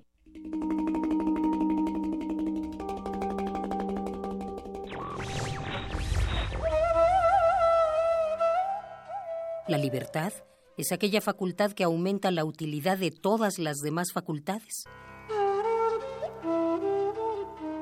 Emmanuel Kant.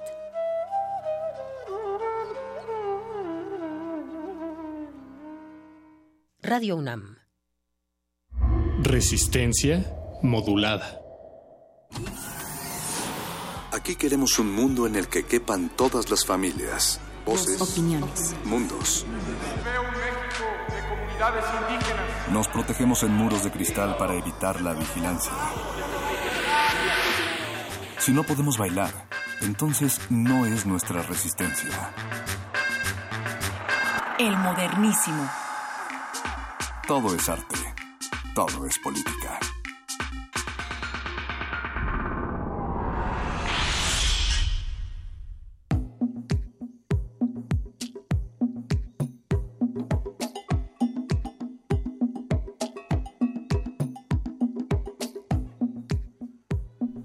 Bienvenidos todos y todas, Radio Escuchas de Resistencia Modulada. Esto es El Modernísimo, su programa de confianza para hablar de temas de agenda pública, derechos humanos y uno que otro mitote electoral, porque, pues porque es temporada. Yo soy Berenice Camacho, conocida en los, en los pasillos de esta emisora como la señora Berenjena. Gracias por sintonizar y permanecer en esta frecuencia de Radio UNAM. Espero que estén disfrutando el Día de los Enamorados, menos, menos tú, Donald Trump, tú no disfrutes. Eh, si no tienen con quién celebrar, quédense aquí y si tienen también, pero si no particularmente, nosotros les hacemos compañía hasta donde quiera que se encuentren desde esta Ciudad de México y si están más allá a través de nuestra, nuestro sitio www.resistenciamodulada.com, ahí también nos pueden escuchar, estén donde estén. Muchas, muchas gracias a la producción que esta noche me acompaña, el señor Agustín Mulia, en la operación de la consola se, se levanta, se pone firme para dar inicio a este modernísimo. También está muy atenta, como siempre, Alba Martínez, detrás del segundo cristal, levanta la mano y le saluda. Ella está en la continuidad. Está Eduardo Luis desde Venezuela, Caracas, Venezuela. Saludos a todos nuestros compañeros de aquel país. Él está en la producción ejecutiva y también está el voice, como siempre, Oscar Sánchez, aquí, aquí, al pie del cañón de este modernísimo, de este resistencia modulada de miércoles 14 de febrero, 9 con 9 de la noche. Y pasando a nuestros temas, a nuestros temas de hoy, pues ya se acabaron las precampañas y queremos saber qué nos depara este proceso electoral, específicamente si vamos a escuchar más spots y más promocionales. Creo que sí, pero para saberlo con certeza, platicaremos con nuestro colaborador en estos temas, Arturo Espinosa. Silis, en unos momentos más estará aquí en esta cabina de resistencia modulada. Además, Además, seguimos con el festejo del Día Internacional de la Radio, que fue el día de ayer, 13 de febrero. Eh, hoy hablaremos de los derechos de ustedes, de ustedes queridos y queridas allá afuera, nuestra audiencia. Hablaremos con Lenin Martel de Radio Educación, una emisora hermana de Radio UNAM. Así es que ya lo saben, nuestras redes son todas suyas, arroba R modulada, arroba El Modernísimo en Twitter y en Facebook Resistencia Modulada. Y no puedo mandar a canción, a rola, sin antes dar el tema de amor y derechos humanos ya que a principio de este enero de este año, la Comisión Interamericana de Derechos Humanos, en una opinión consultiva, pedida por el presidente de Costa Rica, dijo que todos los países de Latinoamérica deberían reconocer el matrimonio entre personas del mismo sexo, pues de no hacerlo se violan los derechos de estas personas, de las personas de la comunidad LGBTI. Los jueces de la Corte aseguran que esto sería vinculante, es decir, obligatorio para todos aquellos países que integran la Organización de Estados Americanos, la OEA. Eh, este es un debate, el, el debate de si es vinculante o no esta opinión que emite la Comisión Interamericana. Aún no está tan claro. Eh, la comisión, los jueces dicen que sí, que esos los jueces de la comisión dicen que sí para aquellos que integran la Organización de Estados Americanos. Eh, y pues bueno, esto ya es un escándalo, es un escándalo en países como Costa Rica o países como Perú, que incluso algunas personas han sugerido salirse de la OEA para que esto no les sea vinculante. De cualquier manera, pues cuando un juez que pertenezca, que esté en un país que pertenezca a esta organización, pues tendrá que tomar el, este referente que ya suel, que ya sienta la Corte Interamericana. En América Latina, solamente, bueno, en América, en todo el continente, solamente seis países reconocen el matrimonio entre personas del mismo sexo a nivel nacional, que son Canadá, Estados Unidos, Colombia, Brasil, Uruguay y Argentina son los únicos seis que reconocen. Y bueno, eh, una comparación eh, totalmente distinta es lo que ocurre en España, que desde 2005 pues ya tienen legalizada esta unión entre personas del mismo sexo. Así es que bueno, esa es nuestra nota de derechos humanos, que no muera el amor. Así que pues negar este derecho es discriminar a las personas de la comunidad LGBTI.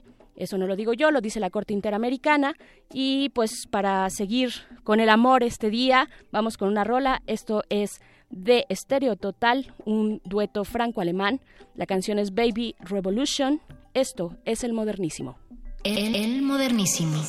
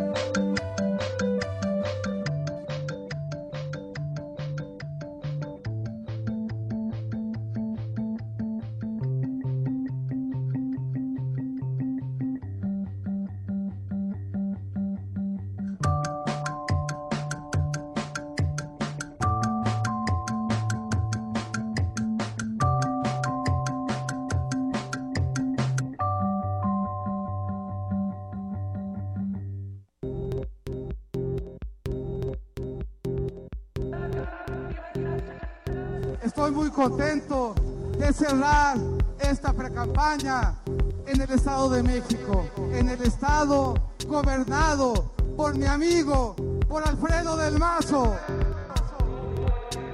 Vengo con la esperanza y con la ilusión de la victoria. Vengo a pedirles... Vamos a lograr un cambio a nivel nacional, ¿sí o no? A pedirles que me ayuden. Arriba la B de la victoria, quienes quieran un cambio para México.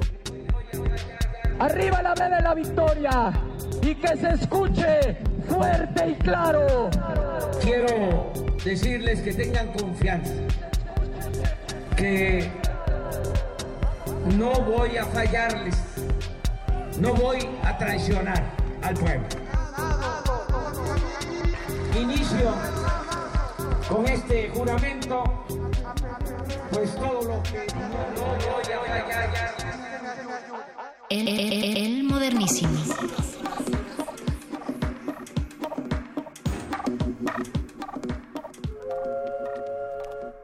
Pues sí, llegó el fin, el fin de las precampañas, es decir, de los procesos internos de los partidos políticos para designar a sus candidatos que contendrán por distintos puestos de elección popular, entre ellos el de presidente de la República. Un proceso de chocolate, ya lo hemos dicho acá, con candidatos únicos, no hay para dónde voltear, hay solamente un candidato por partido en la mayoría de ellos, por lo menos los que aspiran al Ejecutivo Federal. ¿Dónde está la democracia al interior de los partidos políticos? Esa y otras preguntas vamos a responder esta noche. Ya está en nuestra línea nuestro especialista en Derecho Constitucional y Electoral, profesor de la UNAM y director de Estrategia Electoral, un laboratorio de análisis y reflexión sobre temas electorales y de transparencia, Arturo Espinosa Silis, colaborador de este espacio. Buenas noches, profesor Arturo, ¿cómo está? Buenas noches, Vera, ¿cómo estás? Este, buenas noches a todo el auditorio. Muy bien, un gusto saludarle y pues bueno, cerraron las precampañas y es obligado saber cómo nos encontramos, cuál es el balance inicial que hace usted como especialista pues de este proceso eh, que acaba de cerrar. Ya escuchábamos en el audio anterior, eh, el, do el, domingo se hicieron los cierres de campaña de cada uno de los tres candidatos punteros eh, representando cada uno a sus coaliciones. ¿Cuál es el balance que hace usted, profesor? Bueno, pues este, hay que empezar, estamos en el medio tiempo, ¿no? Digamos, ya acabó la primera parte, porque realmente no fueron unas precampañas, fueron unas campañas. Ajá. Ahora resulta que en las precampañas se hacen cierres este, multitudinarios y demás. Claro. La verdad es que fueron unas precampañas con tufo clarísimo de campañas. ¿no? Entonces, digamos que estamos ahorita en el medio tiempo. Ya fue la, la primera parte en la que pues, lo más importante yo creo que era ver, uno, este, efectivamente si abrí si había algún tipo de proceso interno, es decir, si los candidatos ya estaban definidos, como lo empezamos a conocer desde octubre o noviembre, o si alguien les iba a, generar algún tipo de competencia en algún sentido. Confirmamos que los candidatos están definidos y el punto es, ya sabemos también que la contienda va a ser alguien contra Andrés Manuel López Obrador y había que ver quién iba a ser ese alguien contra Andrés Manuel López Obrador. Yo creo que lo que nos dejan las precampañas son, además de por la parte más técnica de la materia de lo electoral de las elecciones, una este una reflexión importante sobre si son necesarias, son útiles las precampañas, si realmente los partidos políticos llevan a cabo procesos internos o son tomas de decisiones de las cúpulas, imposiciones de las cúpulas, porque me queda muy claro que al menos en dos de las coaliciones, de las tres coaliciones, la militancia no está muy conforme con sus candidatos o no son los candidatos que hubieran elegido. Y además de este tema de la la simulación en el cumplimiento de las reglas, hay reglas muy muy específicas, por eso hay etapas, qué se puede hacer, qué no se puede hacer, qué se puede decir, qué no se puede decir. Y aquí bueno, pues disfrázalo, no digas esto, haz esto y tú tú ponle una frase se nos fue, se nos fue el profesor Arturo Espinosa Silis en un momento más. Regresa aquí al modernísimo, pues hablando de campañas, bueno, de este momento. Él dice, estamos en el medio tiempo, el momento de las intercampañas. Vamos a ver de qué se trata eso y si al fin podremos respirar un momento las y los mexicanos de todos estos spots al parecer vienen de manera diferente. No es que nos lo vayamos a nos vayamos a sacudir estos spots eh, partidistas del todo, sino que vienen en un formato distinto y pues bueno, sí, este proceso de precampañas pues nos deja mucho que desear en términos de democracia.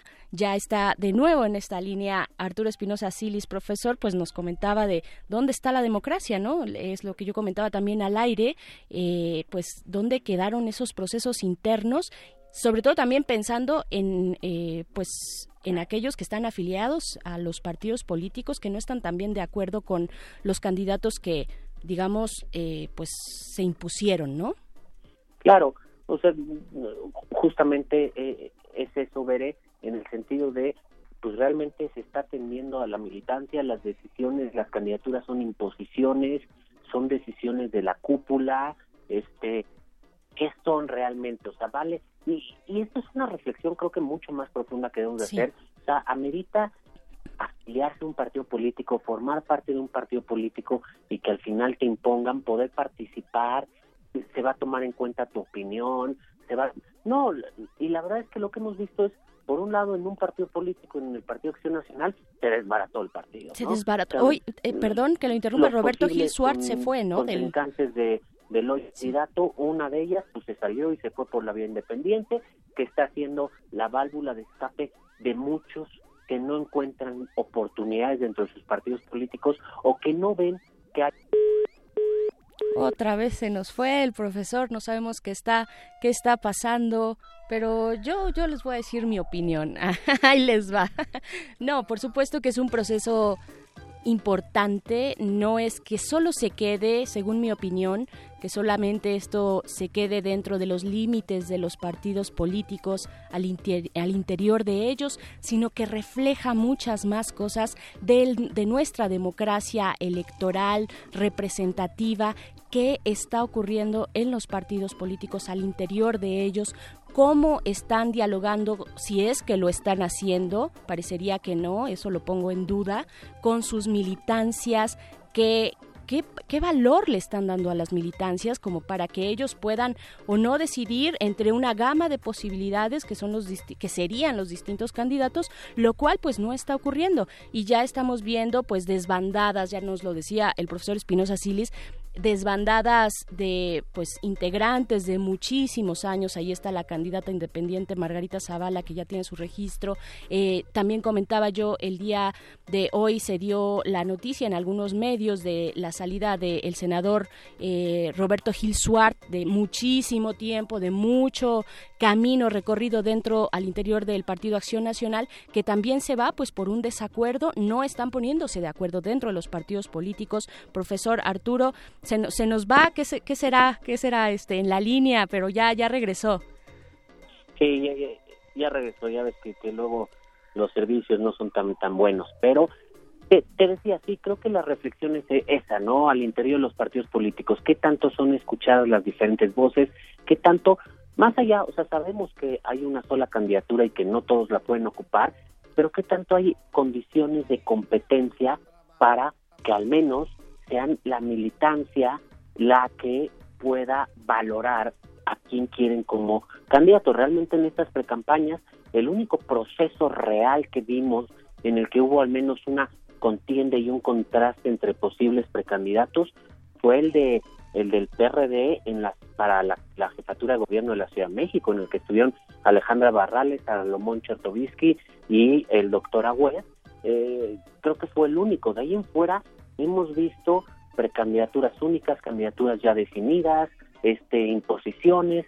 Como te decía, en el Partido Acción Nacional pues prefirieron este, dividirse, desbaratarse, pelearse, mm, debilitarse. Y en el caso del PRI, pues ellos siempre han sido muy institucionales, muy alineados, pero también este, tuvieron que modificar sus estatutos, tuvieron que eh, hacer muchísimos ajustes que, que, que no se habían visto antes para poner una candidatura y ver si con esto podían ser competitivos. Y ahora la reflexión es esta. ¿Eso está funcionando o no? ¿qué es lo que tenemos al día de hoy dentro de las precampañas? Al haber concluido, pues tenemos que al menos en las encuestas Andrés Manuel sigue siendo el, el, líder, el, que parece que el, el favorito exactamente, y no se ve que se hayan acercado mucho ninguno de los otros dos este precandidatos. Mm, sí vemos que, por un lado, Anaya parece que, que se despegó un poco de mí, las encuestas que al menos hemos visto o que se han publicado no se ponen de acuerdo si es que Anaya creció o si Mid se cayó, pero este, al menos sabemos que parece ser que al día de hoy la contienda sería entre Andrés Manuel y Anaya y habría que ver cómo ocurriría. Eh, eso en cuanto a la conclusión de las de las precampañas. También hay que ver, como lo hemos venido platicando, qué pasa con las candidaturas independientes. Al día de hoy sabemos que va a haber 39, al menos, candidaturas independientes a diputaciones federales. Hoy, hoy el Consejo General del INE aprobó eso. Falta, claro, esta parte de fiscalización que he mencionado en diferentes momentos, que, que se tiene que considerar y hay que ver si cumplen estos requisitos. Y bueno, y vemos muy claramente que Margarita Zavala, el Bronco y Armando Ríos Peter también se perfilan para tener un lugar en la boleta. A ellos todavía siguen buscando firmas. Margarita acaba de hacer un, firmatón, le, le, llamó, me parece, eh, para, para lograr las últimas firmas que le faltaron la Ciudad de México. Y aquí lo que se tiene que definir es justo lo que definieron hoy respecto a las diputaciones federales.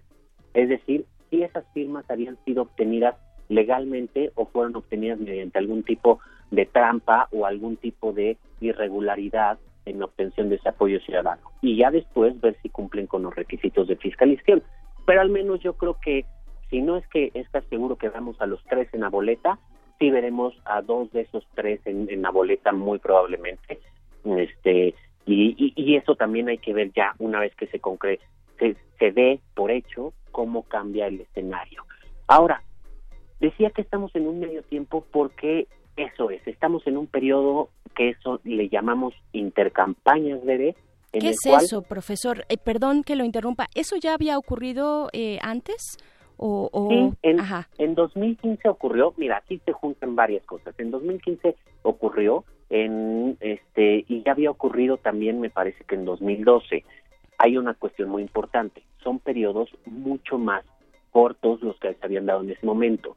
Ahorita son periodos más largos porque el proceso electoral empezó en septiembre y como marca la ley, habitualmente la jornada debería ser el primer domingo de junio, pero por una excepción de un artículo transitorio en la reforma constitucional, en esta elección la jornada electoral será el primero de julio, lo que justamente te dejó es un espacio de intercampañas muy largo. Entonces, es un medio tiempo muy largo en el que pues no estás en precampaña, es decir, ya no tienes que buscar la simpatía de tu partido para que te designen como candidato, pero tampoco estás en campaña, entonces tampoco puedes buscar el voto de la ciudadanía.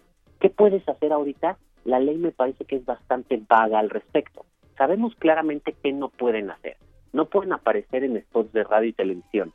Es decir, esto no quiere decir que va a haber menos spots de radio y televisión va a seguir habiendo la misma cantidad, o sea, la espotiza va a continuar, solo ahora no vamos a ver a los candidatos. Ahora en esta etapa de Bueno, que eso ya es ya es bastante eh, es, es un alivio, un respiro para los ciudadanos. no verlos a, ellos directamente. A lo mejor no a ellos, pero vamos a ver de, de todos los spots que se van a, a difundir, la mitad van a ser de autoridades electorales, ¿no? Los tribunales, los institutos a nivel federal, a nivel este local. Promoción del voto, ¿no? Por ejemplo. Promoción del voto y promoción de, pues, de, las funciones que realizan. Y la otra mitad van a ser de partidos políticos, es decir, van a ser spots genéricos. Eso por una parte. Y por la otra, se supone que no debemos de estar viendo estos actos masivos de, de, pues, de campaña, ¿no? Estos actos masivos en los que ellos promocionan su imagen. Sí pueden ir a entrevistas en, en radio y televisión, sí pueden ir a a, foros de debate, a foros de análisis, sí pueden participar en eventos académicos, pueden realizar eventos privados, pero siempre y cuando no haya una promoción abierta de ellos, no estén llamando expresamente al voto. Ahora, el reto me parece que es, vamos a ver si esto se cumple o no, o si el, este medio tiempo, estas intercampañas son un preámbulo disfrazado de las campañas como fueron las precampañas. Esto no dependerá de nadie más que de las autoridades electorales, es decir, y poner desde el principio un, un, alto firme o este poner digamos un muy claras las reglas con el primer caso que se llegue a presentar de alguien que, que quiera sobrepasarlas. Eh, creo que esta parte es complicada porque, digamos, también desde el punto de vista de los partidos políticos, pues ya estaban en campaña, empezaban a agarrar un cierto vuelo las campañas, digamos, ya, ya habían calentado motores y de repente de la nada les pides que los frenen en seco, pues es complicado, es complicado decirles, pues ahora no puedes salir, no, no puedes tener actividades. ¿Cuál es la razón de ser de las intercampañas? Pues es un tiempo en el cual como tú venías de un proceso interno de un, partido político en el que había habido una contienda, pues se supone que podía haber algunas impugnaciones o algunas controversias porque esa contienda, esa competencia entre los militantes o los precandidatos de los partidos políticos se tendría que dirimir por las instancias partidistas y posteriormente por las instancias jurisdiccionales. Claro. Ese sería el tiempo. En este tiempo, por ejemplo, el INE verifica la legalidad de las firmas de los candidatos independientes, hace sus tareas de fiscalización respecto de todas las precampañas. Pero lo cierto es que ahorita es más difícil porque como prácticamente no hubo precampañas, salvo unas cuantas, como no hubo contiendas internas, pues yo no creo que nadie esté en contra de que Anaya haya sido este mm, ganador de la contienda simulada que hicieron el partido, ni tampoco nadie vaya a estar en contra del nombramiento de Andrés Manuel como candidato de, del partido, de la coalición o, de o de José Antonio Mir. Entonces, pues realmente no va, no, no hay ese, no es necesario en esta ocasión ese espacio para dirimir conflictos. Pero es cierto que pues, el tiempo ahí está y, y los candidatos, precandidatos se tendrán que, que aguantar, se tendrán que esperar y los este, y, habrá que ver cómo, reaccionan en, esta situación. Creo que esa eh, eh, ese será uno, uno de los retos de, este proceso electoral y también la ciudadanía a ver cómo cómo va viendo. También lo último para para finalizar es uno de los claros ejemplos de que no hubo precampañas es que apenas si vemos ahorita los medios los partidos empiezan a definir las candidaturas de las senadurías, de las diputaciones federales, de algunas gubernaturas. Es decir, en las precampañas, pues no, no hubo esa contienda, entonces ahorita apenas empiezan a nombrar ahí algunas personas que se iba para el Senado, que es, el caso que se ha hablado un poco del jefe de gobierno Mancera, de algunos otros, de Xochitl Galvez, de, de, de, algunos otros, pero es eso, pues no aprovecharon el tiempo de las precampañas y ahorita están negociando esas candidaturas porque al final es eso, se ha vuelto, lejos de que haya una democracia en el interior de los partidos, se ha vuelto una negociación entre las fuerzas políticas para repartirse estas candidaturas. Por supuesto. Profesor Arturo, ¿cuál, ¿cuáles son los tiempos que tenemos enfrente? ¿Cuánto va a durar este tiempo de intercampañas? Eh, pues para ir más o menos calculando cuánto nos dura esta, esta primavera electoral. Mira, ahorita tenemos hasta el 30 de marzo. El 30 de marzo empiezan las campañas federales. empezarán las campañas para las gubernaturas o para la jefatura de gobierno en algunas entidades y a partir de entonces, paulatinamente, habrá, irán empezando las campañas para diputados locales, para este, integrantes de los ayuntamientos, eso depende de cada legislación local. Hay unas campañas que durarán 30 días, otras 45, otras 60, las más grandes serán las federales y algunas de gubernatura que durarán 90 días. Eh, eh, esos son los tiempos. En este periodo, el INE deberá poco a poco ir resolviendo los temas de fiscalización.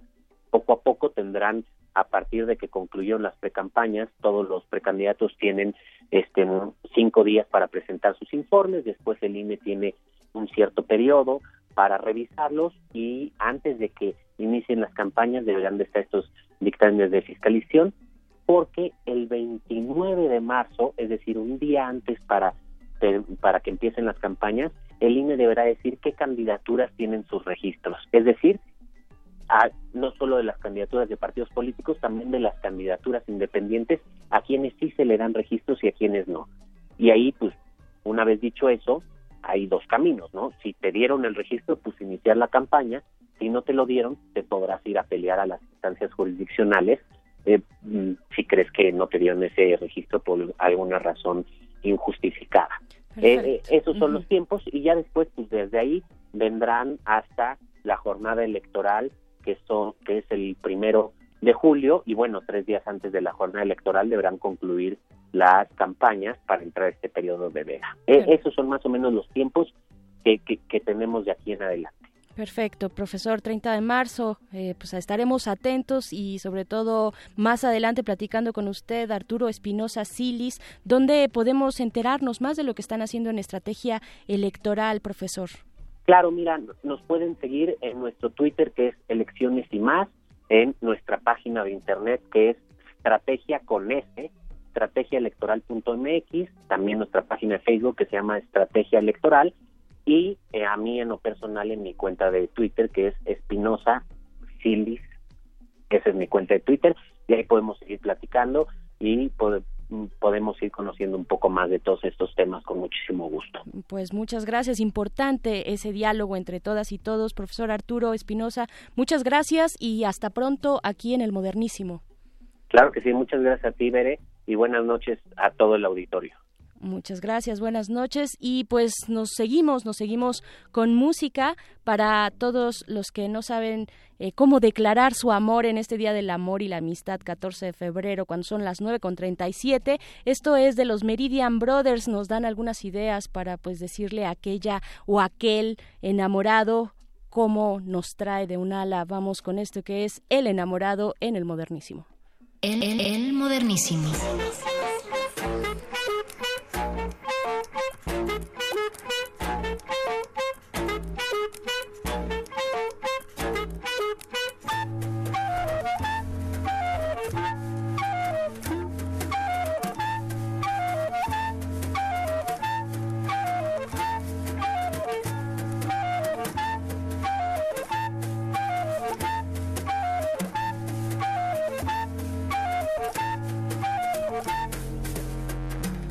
Escucha el canto entusiasta de este fiel admirador.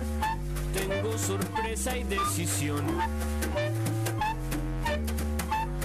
Tengo sonrisa y melodía para ti, bella dama espectral. Eres musa eterna y celestial. Porque tus ojos son diamantes inocentes, están presentes en mi humilde corazón. porque tu gracia hoy me colma de impaciencia y es la esencia de mi frecuente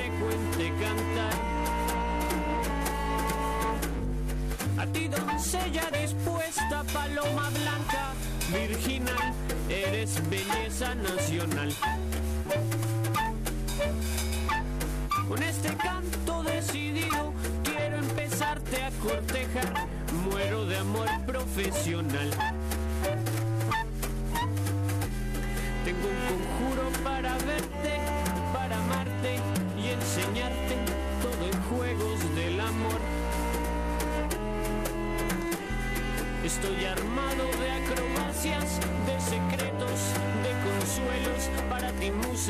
Especial.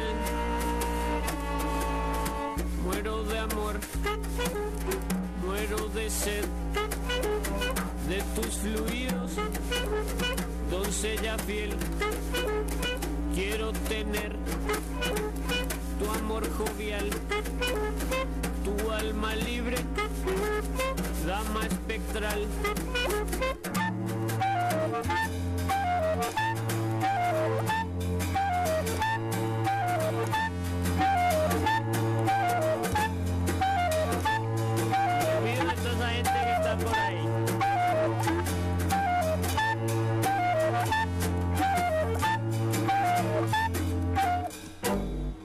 Dulce doncella, risueño llego hasta aquí, cual caballero y aprendiz.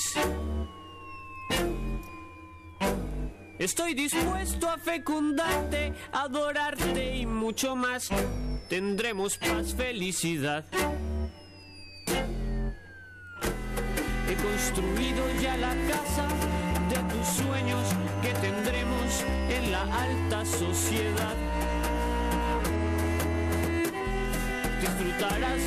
Jardines, los festines que combines con tu gusto medieval.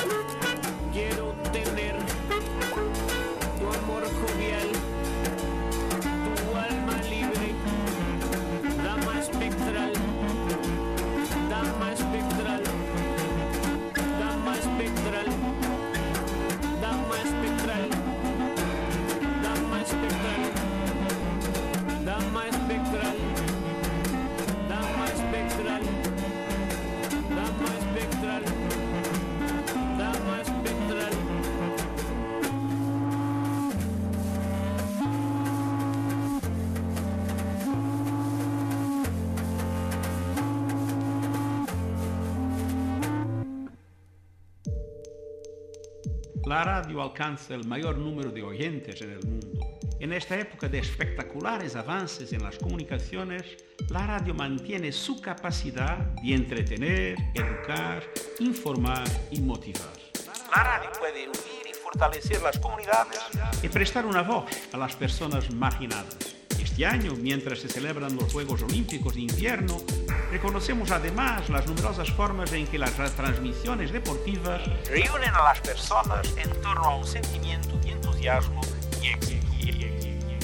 En este Día Mundial de la Radio, celebremos la radio y el deporte como medios para ayudar a las personas a desarrollar su pleno potencial. El modernísimo.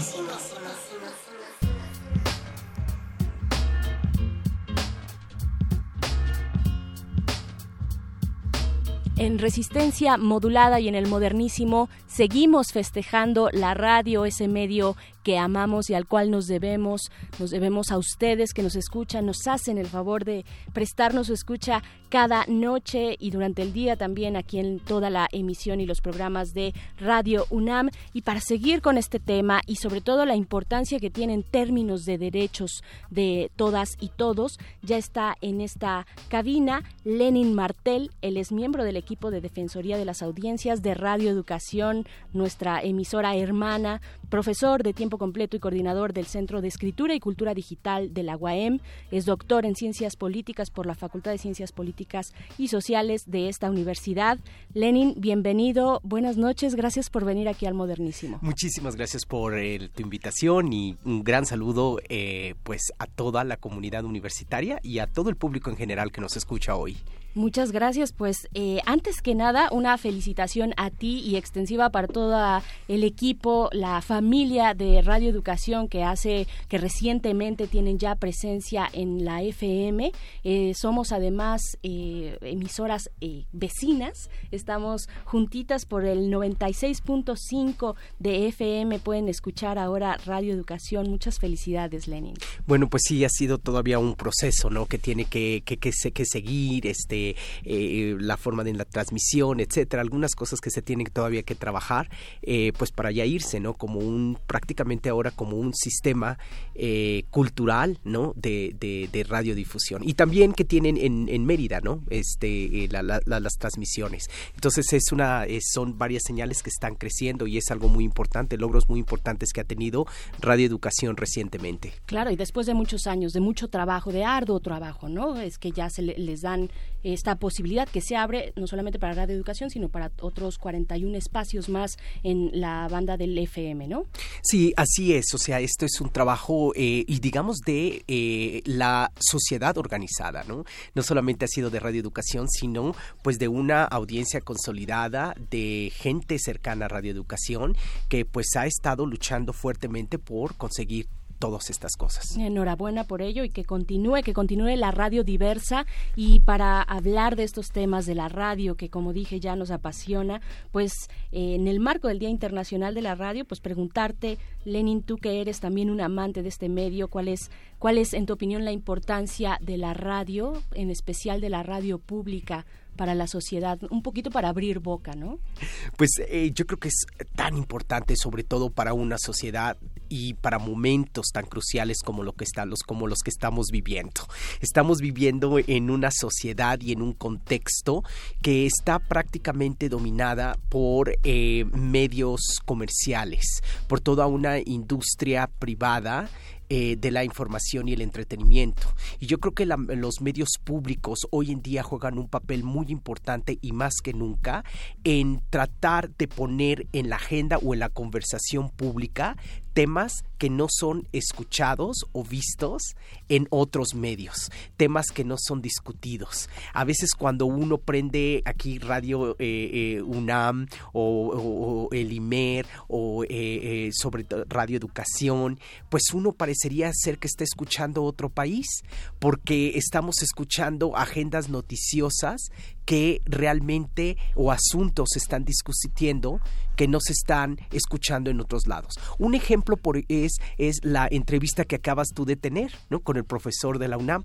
En primera son voces que no escuchamos en Televisa, ¿verdad? Eh, eh, eh, de, y además con otro tipo de información, otro tipo de análisis que es muy importante para la gente, para que todos los ciudadanos pues aprendamos a ser ciudadanos y aprendemos a socializar y tomar decisiones acerca de diferentes asuntos de la vida cotidiana.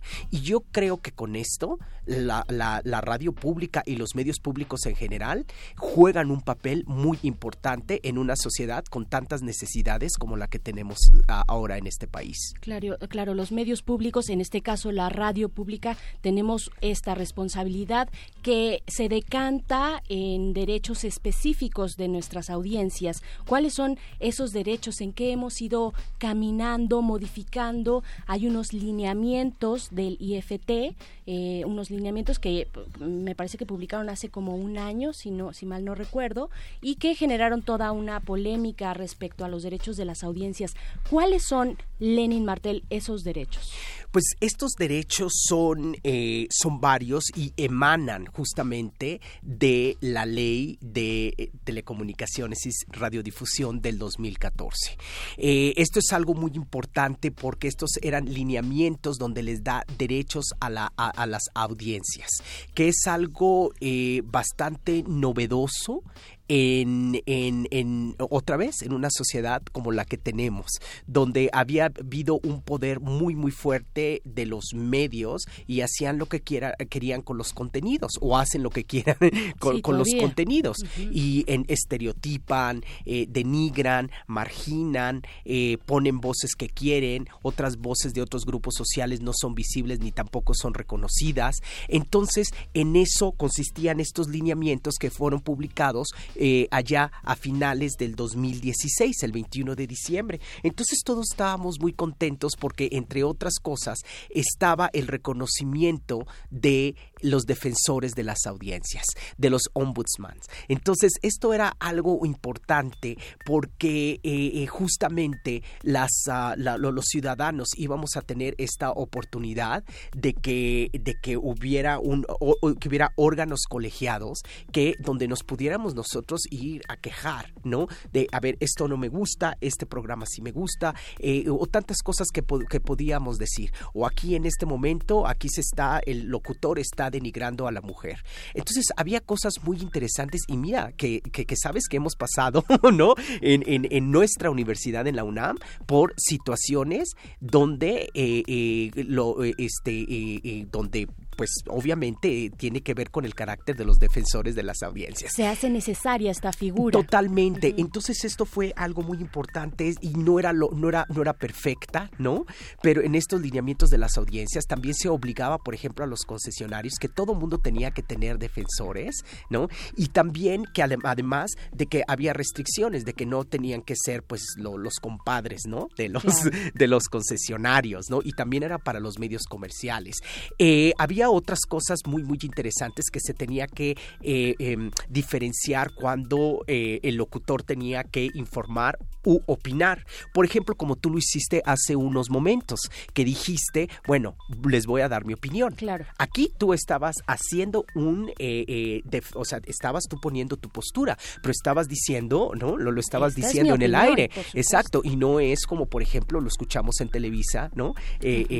o, en, o en hechos, ¿no? Donde, a ver, estás tú opinando y tú no eres nadie para opinar, porque ah, en primera, ¿quién, ¿quién le importa tu opinión? Claro, eres una voz que, que, transmite lo que la información. Para eso están los especialistas como el profesor que acaba de hablar, muy articulado con su investigación, etcétera. Debo decir que esta universidad me, me educó en ciencia política, así es que al menos en ese tema tengo algún tengo formación. pero, estaba muy bien, pero, además tú lo dijiste, ¿no? Y, expandiste la, la, conversación, etcétera, y, pero, muy bien, ¿no? Aquí no, no, no hubo problema, lo hiciste bastante bien. Y otra de las cosas era, por ejemplo, también eh, diferenciar lo que era publicidad de propaganda. Entonces, por ejemplo, a veces cuando estábamos viendo la televisión, pues tú tienes, eh, eh, por ejemplo, ahí una, una, una, botella de Bonafont, ¿no? Entonces, claro, pues tú estás haciendo ahí la publicidad. Entonces, este tipo de cosas defendía mucho las audiencias, ¿no? Por ejemplo, en programación infantil, en, en, por, ejemplo, cuestiones de, de, pues, de indígenas, de, estereotipos, cuestiones de, de, hacia las mujeres. Le, te digo, no era perfecta, pero decíamos, de tener esto a no tenerlo, pues creo que hemos ya avanzado bastante. Y vaya que hay temas, Lenin, eh, Lenin, eh, temas que han surgido últimamente, por ejemplo, me viene a la mente que hace una semana y media un conductor de TV Azteca pues emite estos comentarios respecto a los ciclistas en esta ciudad, ah, ¿no? Ah, claro. Ajá. ¿Qué hay de los concesionarios privados están obligados o no a tener un defensor de audiencia, porque pues me imagino que ahí la gente podría, los, los eh, espectadores podían remitirse y depositar su queja en un en esta figura, ¿no? Para eso están. Claro, definitivamente estamos, eh, eh, y como este caso son muchos, otro caso es el caso de Carmen Aristegui, ¿no? que, hay, que, que, bueno, fue, a partir de ahí, bueno, viene una, se intensifica una discusión, y muchos otros más que podemos saber o por ejemplo, eh, hace muchísimas, de, bueno, no muchas décadas, un par de décadas, un poquito más de un par de décadas, el caso de Carmen de, de, de, Paco Stanley, ¿no? Eh, eh, donde sale como a, decir este es un problema de Cuauhtémoc Cárdenas porque él la tiene la culpa por la criminalidad, ¿no? Después no nos enteramos que esto, este, este crimen no tiene nada que ver con necesariamente con la inseguridad, sino con otras cosas, ¿no? Entonces, este tipo de cosas es muy, muy, muy interesante y si le vamos escarbando vamos a encontrar muchísimos ejemplos. Pero lo que estás diciendo, por ejemplo, Claro, los concesionarios privados también tienen que tener eh, eh, este, eh, una, una, defensoría. Aquí el problema radica que una vez de que ya teníamos estos lineamientos que iban a entrar en vigor en, en a finales de febrero del 2017, ¡pum! Pues sale que eh, se mete un dictamen para hacer una contrarreforma. Entonces, imagínate, una, una reforma que duró solamente dos años y ahora vamos a hacer una contrarreforma sobre ciertos artículos. Entonces, eh, eh, estas cosas que se habían ganado pues finalmente eh, eh, en, la Cámara Baja, ¿no? Obviamente comandadas por la, lo que se llama la telebancada, por Federico Dorin, ¿no? Y también parte eh, Movimiento Ciudadano, en abril de 2017 se echan para atrás. Se mete este, este dictamen de contrarreforma, el, la, Cámara Baja lo aprueba y después en el Senado también aprueba en, a finales de octubre del 2017. Esto, esto ¿qué pasa?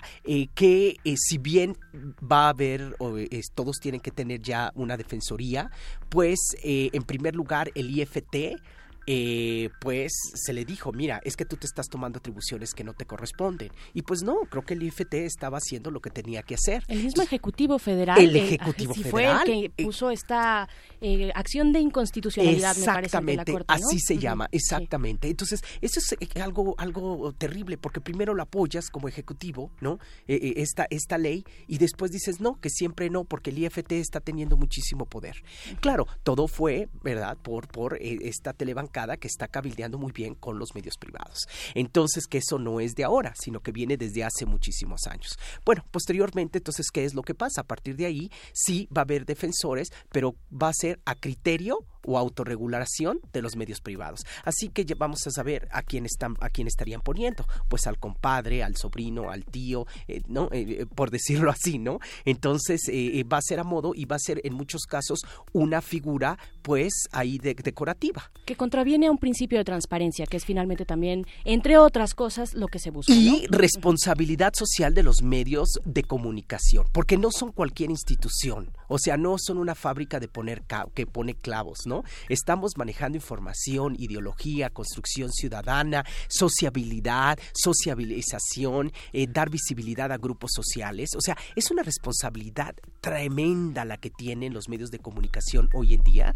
que bueno, este, eh, eh, si, si se lo das ahí a la autorregulación, pues ya sabemos qué es lo que su autorregulación, ¿verdad? Es, es a favor de, de, los intereses de, de, una élite, de un status quo. ¿no? Porque además hay un vínculo de confianza entre la audiencia, el radio escucha, y el comentador de las noticias o la figura que está detrás del micrófono, detrás de las cámaras, hay un vínculo de confianza. La audiencia confía, deposita su voto de confianza en nosotros y hay una responsabilidad enorme. Además de todo este panorama que tú ya nos estás planteando, hay ese vínculo muy, muy eh, importante que cuidar y que fomentar dentro de los medios de comunicación.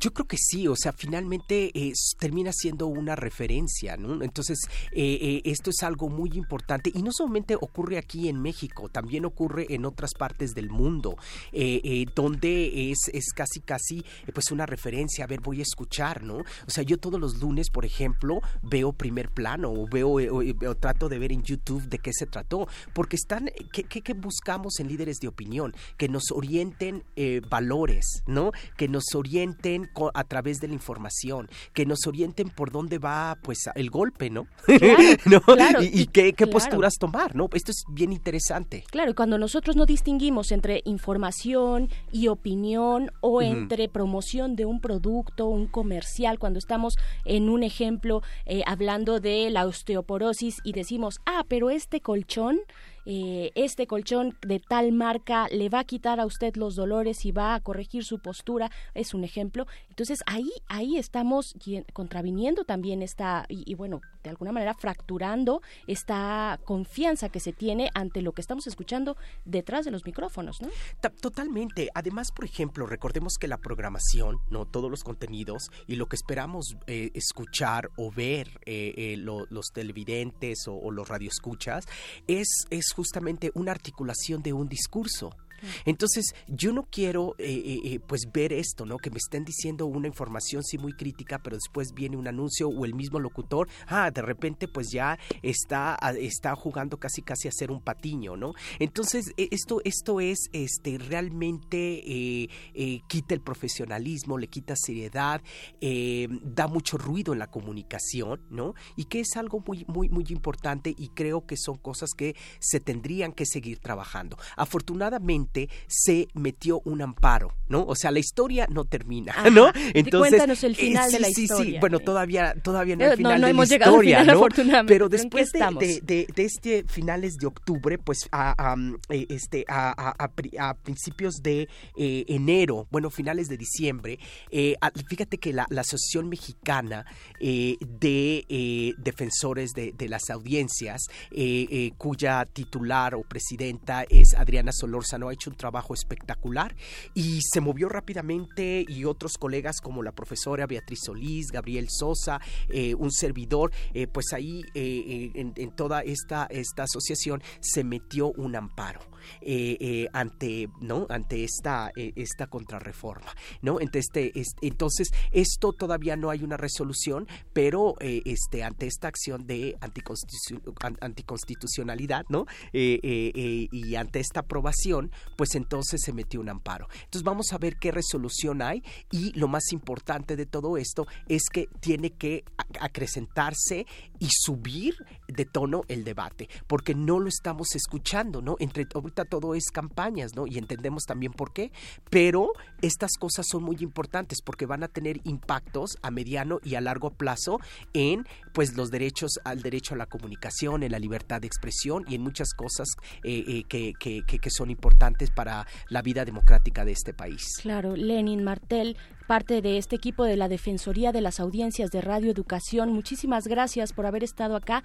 Vuelve pronto, continuemos, sobre todo cuando la Suprema Corte de Justicia pues dé una resolución al respecto. Por favor, regresa acá estos micrófonos de Radio UNAM. Y yo creo que incluso anterior, porque ya sabes que después se, se, se, ahí se van eh, corriendo los rumores de qué es lo que va a pasar y ahí es donde creo que la, la, la sociedad civil y entre ellos los medios de comunicación como parte de la sociedad civil tenemos que aprender a actuar más rápidamente. Estaremos, estaremos ahí totalmente siguiéndoles el pulso, eh, siguiéndonos el pulso, el pulso para todas y todos ustedes, pues defender estos derechos que ustedes tienen, que ustedes pueden exigir. Por lo pronto nosotros nos despedimos con una buena noticia. Está por eh, por entrar al aire en unos pocos meses la primera radio feminista comunitaria de México. Habrá el próximo, el 27 de febrero, habrá una presentación en el Museo de Memoria y Tolerancia, Radio Violeta. Estaremos pendientes para llevarles a ustedes, por supuesto, esta información. Por el momento, muchas gracias. Yo me despido. Esto es El Modernísimo.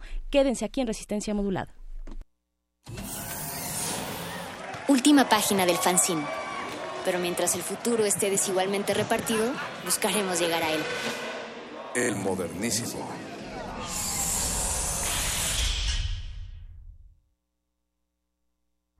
Resistencia modulada. Universidad Nacional Autónoma de México. La Universidad de la Nación.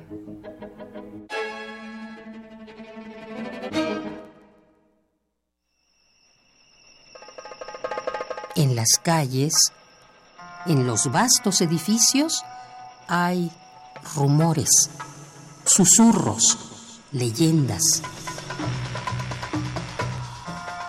Universo de Letras invita al conversatorio la obra de José Emilio Pacheco y las letras ocultas, fantasmas y seres fantásticos en la Ciudad de México. Dos pláticas con público conducidas por Vicente Quirarte un mapa que traza el periplo urbano de José Emilio Pacheco en su narrativa, en su poesía y en sus ensayos. Febrero 21 y 22 en el auditorio del Museo de Arte Contemporáneo, Centro Cultural Universitario, de 17 a 19 horas. Admisión para el público en general, 100 pesos. Para la comunidad universitaria, descuento del 50%. Más información en www.universodeletras.unam.mx.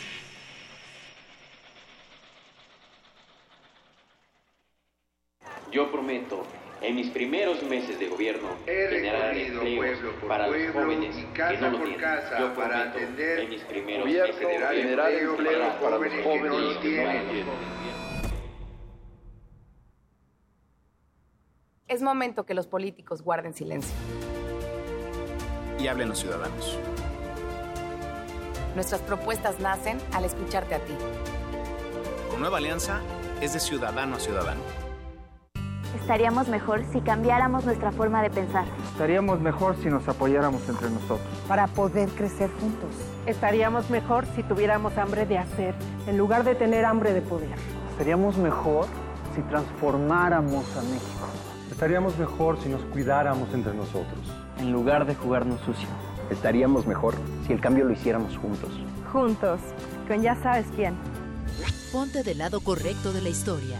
Partido Encuentro Social. Hijita querida, es tan difícil volver a dejarte. Ahora que regresé a mi ciudad encontré lo que más amo. Mi tierra, mi hogar, ustedes. No importa cuánto tiempo esté fuera, ni las veces que tenga que irme de nuevo. Este es mi lugar, aquí está mi familia y aquí estás tú.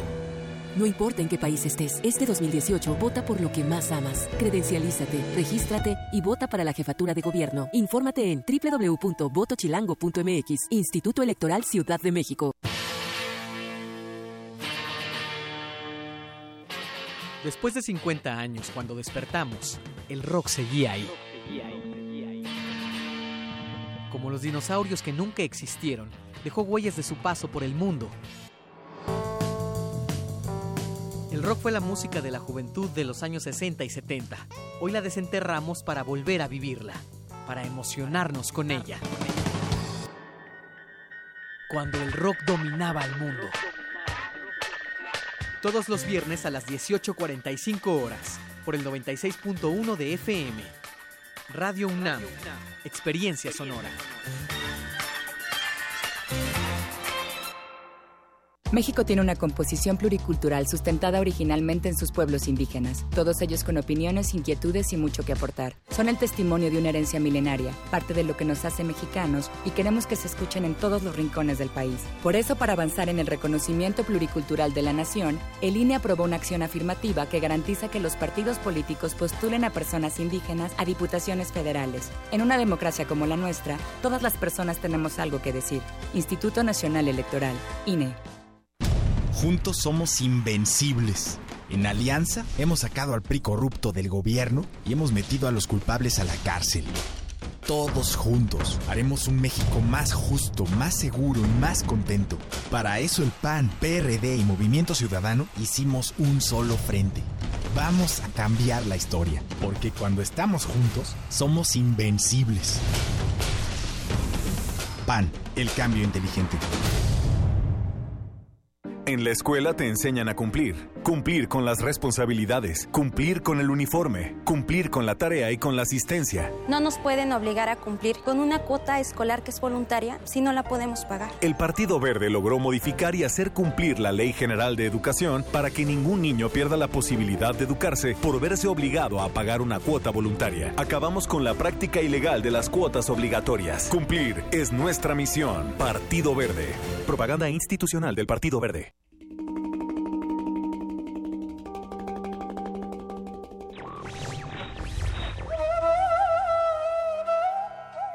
La verdadera libertad del hombre consiste en que haya el camino recto y en que ande por él sin vacilaciones. Thomas Carlyle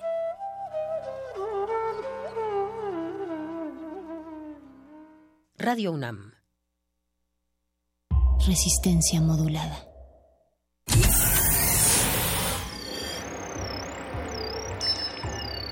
Bienvenida, nueva entidad orgánica.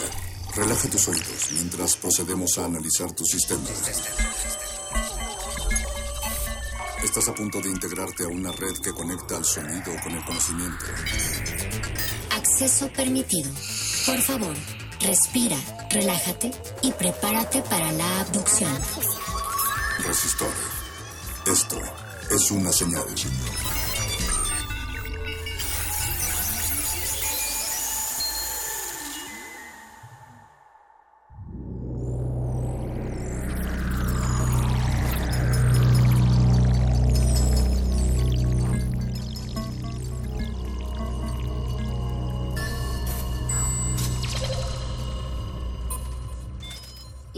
Código de emisión 1 4 0 2 2 0 1 8 R 1 5 7. Acceso permitido. Inicia secuencia sobre aplicaciones para ligar. Amor líquido. El sociólogo polaco Sigmund Bauman presentó un concepto llamado amor líquido, el cual explica en un libro publicado en 2006 acerca de la fragilidad de los vínculos humanos y la descripción del tipo de relaciones interpersonales que se dan en la posmodernidad. Estas relaciones están caracterizadas por la falta de solidez, la calidez y por una rápida tendencia a caer en lo fugaz, lo superficial y la falta de compromiso. Esto sucede tanto en las relaciones de amor romántico como en las relaciones de amor al prójimo. El uso de dispositivos tecnológicos ha permitido conectarnos y crear una sociedad de redes, y es por eso que los vínculos solo buscan crear una conexión, no profundizar. El posmodernismo del cual habla Bauman es un producto de las relaciones capitalistas en la actualidad, donde hay una incertidumbre y no se ve un futuro asegurado, por lo que el amor se ha vuelto líquido, cambia constantemente y fluye de un sitio a otro. El amor ha cambiado con el Internet. ¿Desea repetir esta información? Ha elegido no. Comenzamos. Resistor. Esto es una señal. Resistor.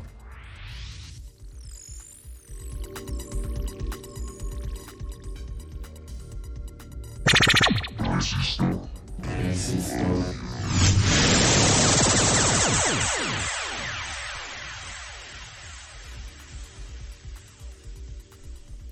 En el decimocuarto día del segundo mes del año 2018 de esta era que conocemos los seres humanos, Eloisa Gómez y un servidor Alberto Candiani nos disponemos a dar inicio a esta emisión de Resistor.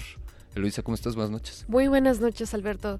¿Qué tal estás pasando este 14 de febrero? Estoy pasando increíblemente bien porque le he pasado todo el día en esta, en esta maravillosa estación que, por cierto, amo.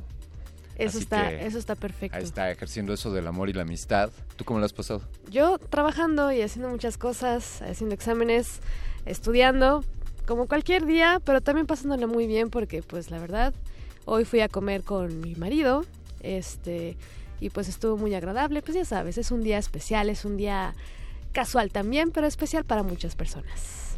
¿Y por qué, oye? tiene de especial?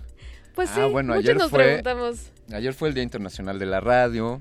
Así es, pues es que, mejor que esté cerca del Día del Amor y la Amistad, ¿no? El Día Internacional de la Radio. Creo que también es un día especial porque, porque hoy toca Resistor, Así miércoles. Es. Nos tocó el mero, mero día de, del amor, de los corazoncitos, de los violines en los celulares, de los globos con monitos, etcétera, etcétera, etcétera, etcétera. No se me ocurre concepto más subjetivo, pensando que que estrictamente quizá no podría existir nada plenamente objetivo, dado que no podemos aislarnos o alienarnos de nuestra propia naturaleza humana, pero no se me ocurre idea más subjetiva que la del amor.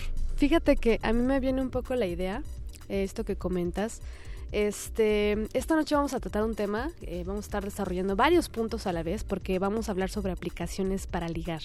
Pero también junto con esto viene la interrogante sobre qué es el amor en estos días de Internet Alberto Candiani. Y es que justamente se relaciona con nuestra individualidad. Se supone que la sociedad que está conectada en las redes sociales nos enseña a ser independientes, nos enseña a ser autónomos y esto ha ocasionado que el amor tenga diferentes percepciones y diferentes dimensiones y obviamente a esto es lo que se le conoce como amor líquido según el sociólogo polaco Sigmund Bauman. Y bueno, pues él tiene muchas eh, perspectivas. Él dice que una de varias características de lo que es el amor, pues es que pues está buscando nada más el individualismo, ¿no? Porque es un producto de la posmodernidad que está buscando esa, esa libertad. Entonces... Es, algo, algo que nos caracteriza, es esa individualidad, esta supuesta, esta, voy a ponerlo entre comillas, eh, independencia o individualidad. Así es, se van perdiendo, se supone que gracias a esto se van perdiendo como los lazos que fortalecen los vínculos. Por eso se le ya por eso hace un análisis sobre que estamos estamos ante un momento de la humanidad en que hay vínculos muy frágiles. Y bueno, hay muchas hay muchas opiniones, hay muchas críticas con respecto a este concepto de amor líquido, eh, porque muchos dicen que pues toda la historia de la humanidad hemos sido iguales, pero la verdad es que las redes sociales han, han marcado una era en cómo nos relacionamos, cómo nos comunicamos. Y bueno, pues el resto es historia, Alberto. Esta noche vamos a hablar un poco más de eso. Sí, Bauman, eh, un visionario, bueno, falleció pues el año pasado, a sus 91 años. Sí. Eh, pero alguien que ah, tenía previsto estos asuntos.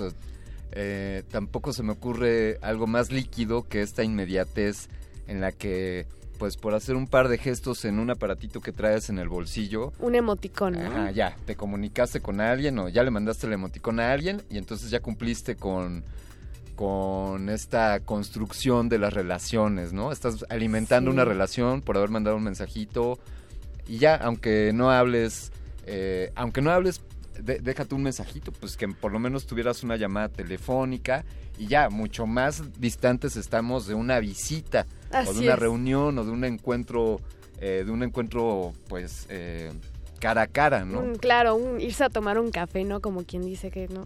Para que...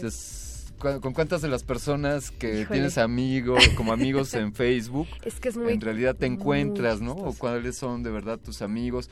Eh, polariza, creo que podríamos aquí, pues para contrastarlo, hablar, por ejemplo, pues también de los beneficios que tiene eso. O sea, no todo es eh, inmediatez y porque ya te tengo en mis redes, ya no te veo en persona.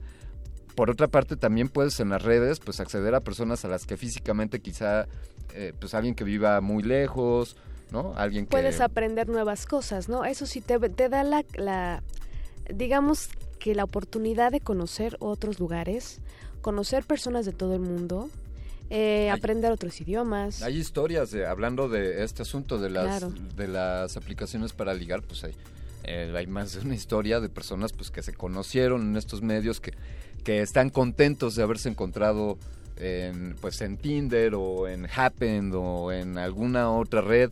¿Por qué, por qué no invitamos a nuestros amigos, Loisa, qué te parece que nos compartan si ellos conocen alguna, alguna red social o alguna aplicación que nos recomienden para Si han usado, claro, si han usado ustedes alguna plataforma para encontrar el amor de su vida o tener un encuentro casual, ustedes pueden compartirnos su opinión. Por favor, en, estamos en nuestro sitio web eh, www.resistenciamodulada.com. En Facebook estamos como Resistencia Modulada. En Twitter, ya iba a decir en Tinder. Ya, Búscanos en Tinder. eh, búscanos en Tinder, no. En Twitter estamos como arroba R modulada. Y pues Alberto Candiani. Oye, también nos dejaron por acá en esta ocasión el, el celular que tiene el WhatsApp de resistencia modulada, así que para la audiencia de Resistor, Así es. en el 5547, bueno, 4776 9081, 4776 9081 es el WhatsApp de Resistencia y aquí lo tenemos Luisa y yo en esta cabina para platicar con ustedes respecto a qué aplicaciones utilizan para ligar o, o que te asistan para ligar. O si le quieren mandar un saludo a la chica, al chico, pues también nosotros podemos ser el honor. Vámonos con esta siguiente, con esta primera rola de la noche y seguimos con Resistor. Esto es Love Hearts de Nazareth.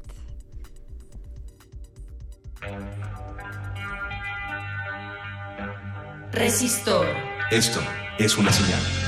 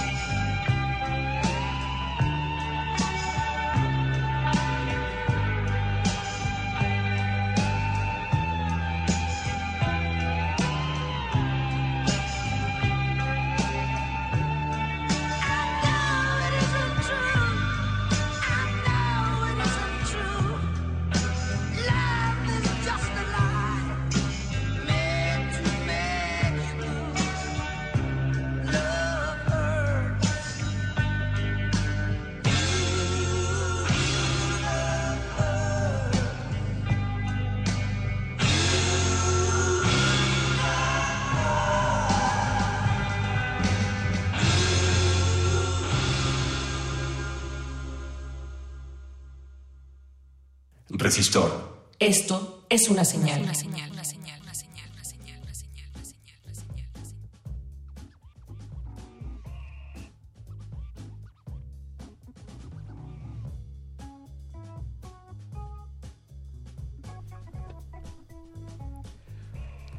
Manden un saludo a esa persona querida para que no se queden con solo haber enviado un mensajito, un nude, algo de sexting por redes sociales. Hagan a la vieja usanza llamándonos al 5523 7682 5523 7682 donde recibiremos tu llamada y si quieres mandar un saludo a esa persona querida, Podemos puedes hacer- hacerlo claro. por, este, por este medio. ¿Tú quieres mandar Ma- un saludo a alguien, Luisa? Sí, claro, yo quiero mandar, bueno, un saludo a todos mis amigos, a un saludo, un saludo muy grande a todos los de la escuela de TC SACM, este, que seguramente ahorita le están pasando de lujo. Un saludo y un besote a mi marido, a Juan Manuel. Este, y yo ahorita les mando a todos muchos besos, besitos y abrazos en resistencia modulada. Ahí están los saludos de Luisa Gómez para la audiencia y para las personas que quiere y así los queremos también nosotros y qué bueno que todos nos querramos. Así es. Oye, lo pero a mí me gustaría, yo sé que, que está muy ameno que tú y yo platiquemos y que si la aplicación o que si Sigmund Bauman y que si el amor es líquido Sí. o, o espeso, pero ¿por qué no por qué no le preguntamos a alguien que sí sepa lo que está diciendo? Claro, ¿no? Pues esta noche tenemos una invitada muy especial. Ella es la doctora Magda Liyali Rendón García. Ella psicóloga, licenciada y maestra en comunicación, capacitadora y coordinadora en cursos y talleres de formación de recursos humanos, docente por más de 20 años en la UNAM y desde 2015 en la Universidad Montreal.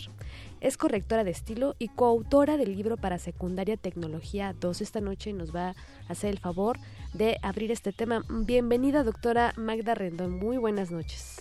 Hola, buenas noches. Buenas noches a toda la audiencia. Pues platíquenos un poquito, este, um, eh, ahora sí que para empezar, para arrancar así eh, al grano, ¿cómo se han transformado las relaciones humanas con las nuevas tecnologías? ¿Cuál es, cuál es su opinión, su punto de vista, doctora? Tendremos que ver que se han eh, desarrollado, digamos que en dos polos, ¿no? Por un lado, se han ampliado las posibilidades de comunicación con las personas que tenemos a distancia, ya sea por las aplicaciones que se pueden utilizar en el celular o en la a través de internet en la computadora y se puede fortalecer, mejorar, enriquecer las relaciones.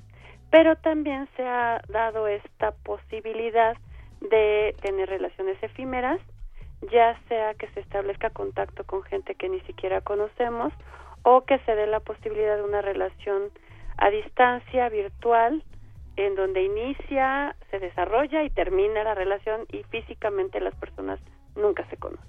Claro. Y, y bueno, que eh, es- se puede llevar a cabo una relación seria a través del internet, de las, de las redes sociales. O sea, ¿cuáles son eh, los pros y los contras? ¿Sí se puede llevar a algo serio? El porcentaje de, digamos, relaciones efímeras es mucho mayor que el porcentaje de, de relaciones que de verdad se llevan a cabo. Claro. Llega a suceder que se conocen a la distancia, platican, se mandan fotos, hacen videoconferencia y después alguno de los dos viaja, se conocen, hasta se casan y viven felices para siempre. Pero en muchos casos son relaciones en donde las fotografías ni siquiera son de las personas que están en contacto, Claro.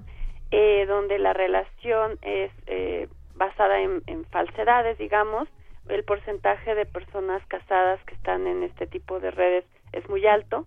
Oh, sí. Y normalmente son relaciones, digamos que para pasar el rato. Sí. Que no estoy descalificando esto, pero si una parte cree que está buscando el amor de su vida y la otra parte está creyendo que se la va a pasar rico nada más, pues entonces ya la, la relación o la interacción no está siendo, digamos, no está caminando hacia el mismo lado, ¿no? Claro, sí. Di- digamos que, que esta apreciación eh, pues trasciende al asunto de los medios digitales, ¿no? O sea, por ejemplo, esa falta de claridad o de franqueza al establecer una relación interpersonal, eh, pues se puede dar en, te mando una foto de alguien que no soy yo, o si nos si en persona nos conocemos, eh, te digo unas intenciones distintas a las que en verdad tengo, ¿no? Cla- claro. Que en realidad eso siempre ha sucedido en las relaciones o en las relaciones interpersonales, ¿no? No siempre decimos claro lo que queremos, no siempre tenemos claro lo que queremos, ¿no? Eh, hay, hay un montón de historias de películas, de obras de teatro en donde no sabía que era casado o no sabía que tenía compromiso, pero había pistas que no había querido ver. Aquí el problema eh, con las redes es que corremos el riesgo más allá de solamente estar interactuando con alguien de mi misma, digamos, de mi misma edad o de mi misma, eh, digamos, la interacción que sea entre adultos, para ser mucho más claro, ¿no? Es donde ya empezamos a tener adultos que están interactuando con jovencitos o con jovencitas, haciéndose pasar por otro adolescente, digamos y entonces la relación eh, pues no solamente es peligrosa en cuestión del corazón roto, sino también en los riesgos que pueden correr las personas al estar dando información personal al otro lado de la pantalla que no sabemos exactamente quién es. Claro. Eh, yo a mí me surge una duda, de, doctora, no sé si usted nos pueda dar un, punto de vista. Este, a partir del uso de las redes sociales es que se da este tipo de cosas como este soy un adulto casado ya de 40 años que abre un perfil haciéndome pasar por un chavito de 15. ¿Esto se da desde que iniciaron las redes sociales o tiene incluso algún periodo, un pasado oscuro? ¿Qué nos puede decir usted? Eh, se da o se, se fortalece o se permite por, por esta eh, misma tecnología, ¿no? Que me permite poner una fotografía que no soy yo y dar información y hasta eh, modular la voz que parezca que soy un adolescente y no lo soy. Sí.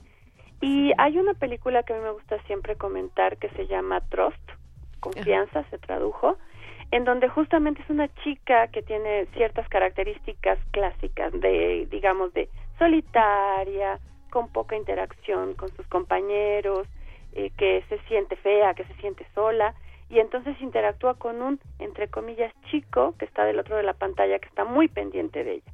Sí. Y pues resulta que es un adulto, ¿no? Híjole, sí. Eh, esta, la, digamos que la tecnología mal utilizada por personas que están abusando de las posibilidades que nos da las redes, pues tenemos esta interacción con personas del otro lado que no son exactamente quienes dicen ser y insisto, lo más peligroso es para los jóvenes o los niños que están queriendo ser grandes a través de las redes, ¿no? ¿Qué, precauciones eh, tomar, maestra, o cómo aconsejar ante, ante esto? Vaya, no podemos evitar este devenir o esta tendencia de pues eh, las posibilidades que nos dan el internet y las redes sociales y entonces cómo, cómo actuar con, con precaución. Ok, nada más, eh, bueno, sería importante, así como, me gusta el ejemplo, así como enseñamos a nuestros hijos a cruzar la calle, ves para la derecha, ves a la izquierda, haces esto, haces lo otro, de esa manera es aprender a manejarnos en las redes. Hay información personal privada de escuela, de dirección, de teléfono que no debes dar del otro lado de la pantalla. Claro hay eh, fotografías personales de tu cuerpo que no debes estar mostrando al otro lado de la pantalla. Sí. Eh, es bien importante, se recomienda que las computadoras estén en lugares eh, de área común de la familia, aunque la realidad es que los chicos ya traen celular y ya el celular trae todas las aplicaciones necesarias, ¿no? Y pues sería mucha comunicación en cuestión del interior de la familia que eso es un poquito complicado. Y la otra cosa que quería mencionar antes de que se me olvide es, para, hay personas que son tímidas, que les cuesta trabajo interactuar, que este tipo de, de, aplicaciones les puede ayudar para empezar a socializar. Ah, está perfecto. O sea, sí hay cosas positivas que se pueden hacer. Hay, hay terapia que se da a través de las redes y a través de la tecnología que permite trabajar ciertas fobias o ciertas eh, ciertos síndromes que nos puedan ayudar eh, la tecnología o la, la educación nos puede ayudar para fortalecer. Entonces, yo quisiera que no se descalificara la tecnología como tal. Lo que tenemos que hacer es aprenderla a usar de manera adecuada. Claro, el, el correcto uso de, de, las redes sociales, de las aplicaciones, es como esta situación en la que, bueno, yo me acuerdo que en mis tiempos era el, el, teléfono y la advertencia de mis padres era si alguien llama a la casa, ni siquiera digas cómo te llamas, ni digas tu, tu dirección, es justamente eso, ¿no? Educación y pues es una de las mejores, o sea, la comunicación es una de las mejores formas de prevención, ¿no, doctora? Así es. Y, y claro, es, el, está subyacente la idea de que pues la tecnología o las redes sociales o el internet o el teléfono, como dice Luisa per se, pues no son ni buenos ni malos, ¿no? Eh, o sea, del, eh, ya dadas las recomendaciones que nos ha compartido maestra, pues pues podemos partir de que somos responsables nosotros los seres humanos de, de cómo utilizamos estas herramientas. Ante esto, eh, maestra, podríamos decir que, bueno, creo que es evidente que se están transformando estas relaciones y la discusión entre, entre que si son mejores o, peores que las anteriores, bueno, pues eso sería quizá un poco sin sentido eh, dar esas calificaciones. Lo que sí podemos decir es que hay diferencias, hay, hay conceptos que se están transformando. Eh, no sé, por ejemplo, un primer encuentro podría haber sido hace 10 o 20 años, pues definitivamente presencial, ¿no? Claro. Nos llamamos o nos escribimos, pero pues vamos a, vamos a encontrarnos. Y, y hoy, por ejemplo, esas características pues quizá sean distintas. Eh, ¿Diría usted que sí estamos sufriendo una modificación, una transformación en cómo nos, en cómo nos relacionamos y, y hacia dónde podría ir esto? Okay podríamos pensar, ahorita que decías hace 20 años, que nos escribíamos cartas y las mandábamos por correo y pasaba el tiempo y lo disfrutábamos. Todo el tiempo que pasaba en lo que la carta llegaba, la leían, te la contestaban y recibías la respuesta. Sí. Ahora se está generando una especie, una especie de angustia en donde mando el mensaje y no dejo de ver el celular hasta ver que, me que lo vio, que lo leyó, que lo contestó y que me mandó una respuesta. Y si no te responde, peor, ¿verdad? y si no responde, ya es una angustia y una crisis existencial porque sí. me dejó en visto y no y no me dio respuesta. También es cierto que antes era todo lo, digamos, toda la preparación para la primer cita, toda la emoción, todos los nervios, toda la, la toda la fantasía que se generaba de la primer cita y de las, de las subsecuentes. Ahora es una cita con la pantalla en medio y entonces uno ya se atreve a decir muchas cosas, pero también se, se arriesga a rebasar los límites, digamos. Y entonces ya pasamos de esta eh, de este juego, de esta conquista, de esta seducción, a cosas mucho más, digamos, frías, mucho más simples. Estoy generalizando, porque hay de todo, ¿no? Pero sí hay personas que empiezan la relación, se mandan videos, se mandan fotos, hacen videoconferencias y terminan la relación. Y nunca se ven, y sí. nunca se tocan, y nunca es una interacción real, todo es a través de la pantalla, ¿no? Claro, y bueno, pues también es muy fácil como en vez de, o sea, en vez de decir, no, pues terminé el novio, es, no, pues lo bloqueé, ¿no? Y ya creen que con eso, pues ya la relación se da por hecho, ¿no? Ya, ya, ya estuvo ahí, ¿no? y ahí entraría que en lugar de ampliar las estrategias o las redes de comunicación, Ajá. en realidad las limitamos porque sí. ya no hablamos con la otra persona, decimos, sabes que ya no quiero continuar la relación, simplemente dejamos de escribir. Así es, nos desaparecemos, no queremos enfrentarlo. Sí, y eso sí está generando muchos problemas de vacío, de soledad, de comunicación y de falta de capacidad de interacción, porque entonces nos encerramos en nuestra habitación y a través de las redes nos jugamos, nos enamoramos, nos desenamoramos y nos aislamos. Todo sucedió frente a una pantalla y sin que hayas podido tocar la mano de, de tu interlocutor, ¿no? Así es, sí. Eh, hay un comentario aquí que, que nos hacen, maestra, en, en, el WhatsApp. Nos dice del número 6980, la libertad es adictiva y el romance por las redes no atenta contra esta. Así que viva el amor a través de ellas. Es un buen ejercicio para la confianza. Claro. Claro, y, y, e insistiría en la parte de que no la no quiero descalificar las redes, al contrario, muchas veces te permiten estar a la distancia y mandar un mensajito, mandar una fotito, mandar alguna, eh, no sé, alguna grabación, ahora que podemos hacer una grabación de audio o de video. Uh -huh. la, la parte donde yo pongo el acento es tenemos que ser cuidadosos cómo estamos utilizando la tecnología para desarrollarnos de manera positiva o para crecer o para transformarnos de manera positiva. Eh, usted ya, usted envió el día de hoy, Día del Amor y la Amistad y San Valentín, mandó corazoncitos por redes sociales, maestra. Claro, y es muy fácil porque mandas el mismo para todo el mundo y ya está. sí, nada más le pones enviar a todos y ya están todos los invitados. sí, y ahí sería el clásico ejemplo de, bueno, qué tan especial es el mensaje si mandas el mensaje a todas las redes que tienes. Sí, sí, yo me acuerdo que pues para, no sé, para felicitar a alguien era pues hablarle por teléfono, pues decirle, invitarlo personalmente a, a tomarse algo y ahora es a todos al mismo tiempo, hasta donde se permita. Exacto, exacto. Sí. Hay, hay, unas reglas de etiqueta que se van transformando, eh, pero siguiendo con esta idea de, pues esta falta de desarrollo de ciertas habilidades, relacionar de frente a frente con otras personas, donde usted ya mencionó que pues sí, ahí sí tenemos un problema.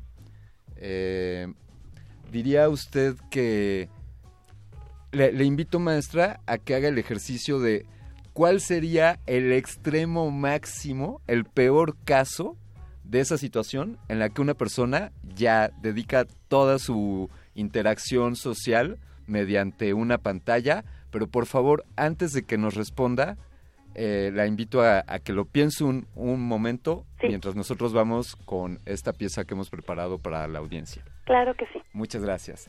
pues, amigos, esto, esto que suena a continuación es un byte de resistor. Byte de resistor. Cuando una persona se enamora, influyen varios factores, factores y explosiones en el cerebro. Aunque no lo sabías, el área cerebral que más activa en un cerebro enamorado es, según estudios recientes, un área denominada accumbens, o núcleo que yace sobre el septum, cuya estructura se asocia a lo que llamamos sistema de recompensa del cerebro. Esta activación está relacionada con el placer y la euforia, ocasionando que nuestro mundo se vea de cabeza, pero nos provoca satisfacción. Sus estímulos son capaces de desencadenar este tipo de emoción en varios momentos, situaciones, personas o ambientes nuevos, así como el acto sexual o el estar solamente con una persona que te gusta. El sistema de recompensa se encargará de reforzar la asociación entre este estímulo que genera placer, creando cierto consumo y dependencia. Esto será la verdadera causa de que nos enamoramos una y otra vez. Byte de resistor.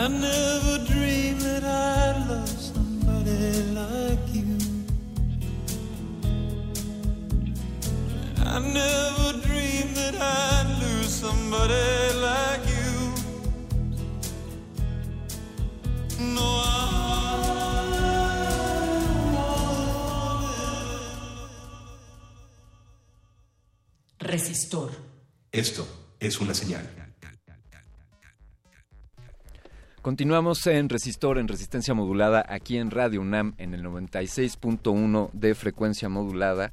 Yo agradezco un saludo que me hicieron llegar por ahí, por WhatsApp.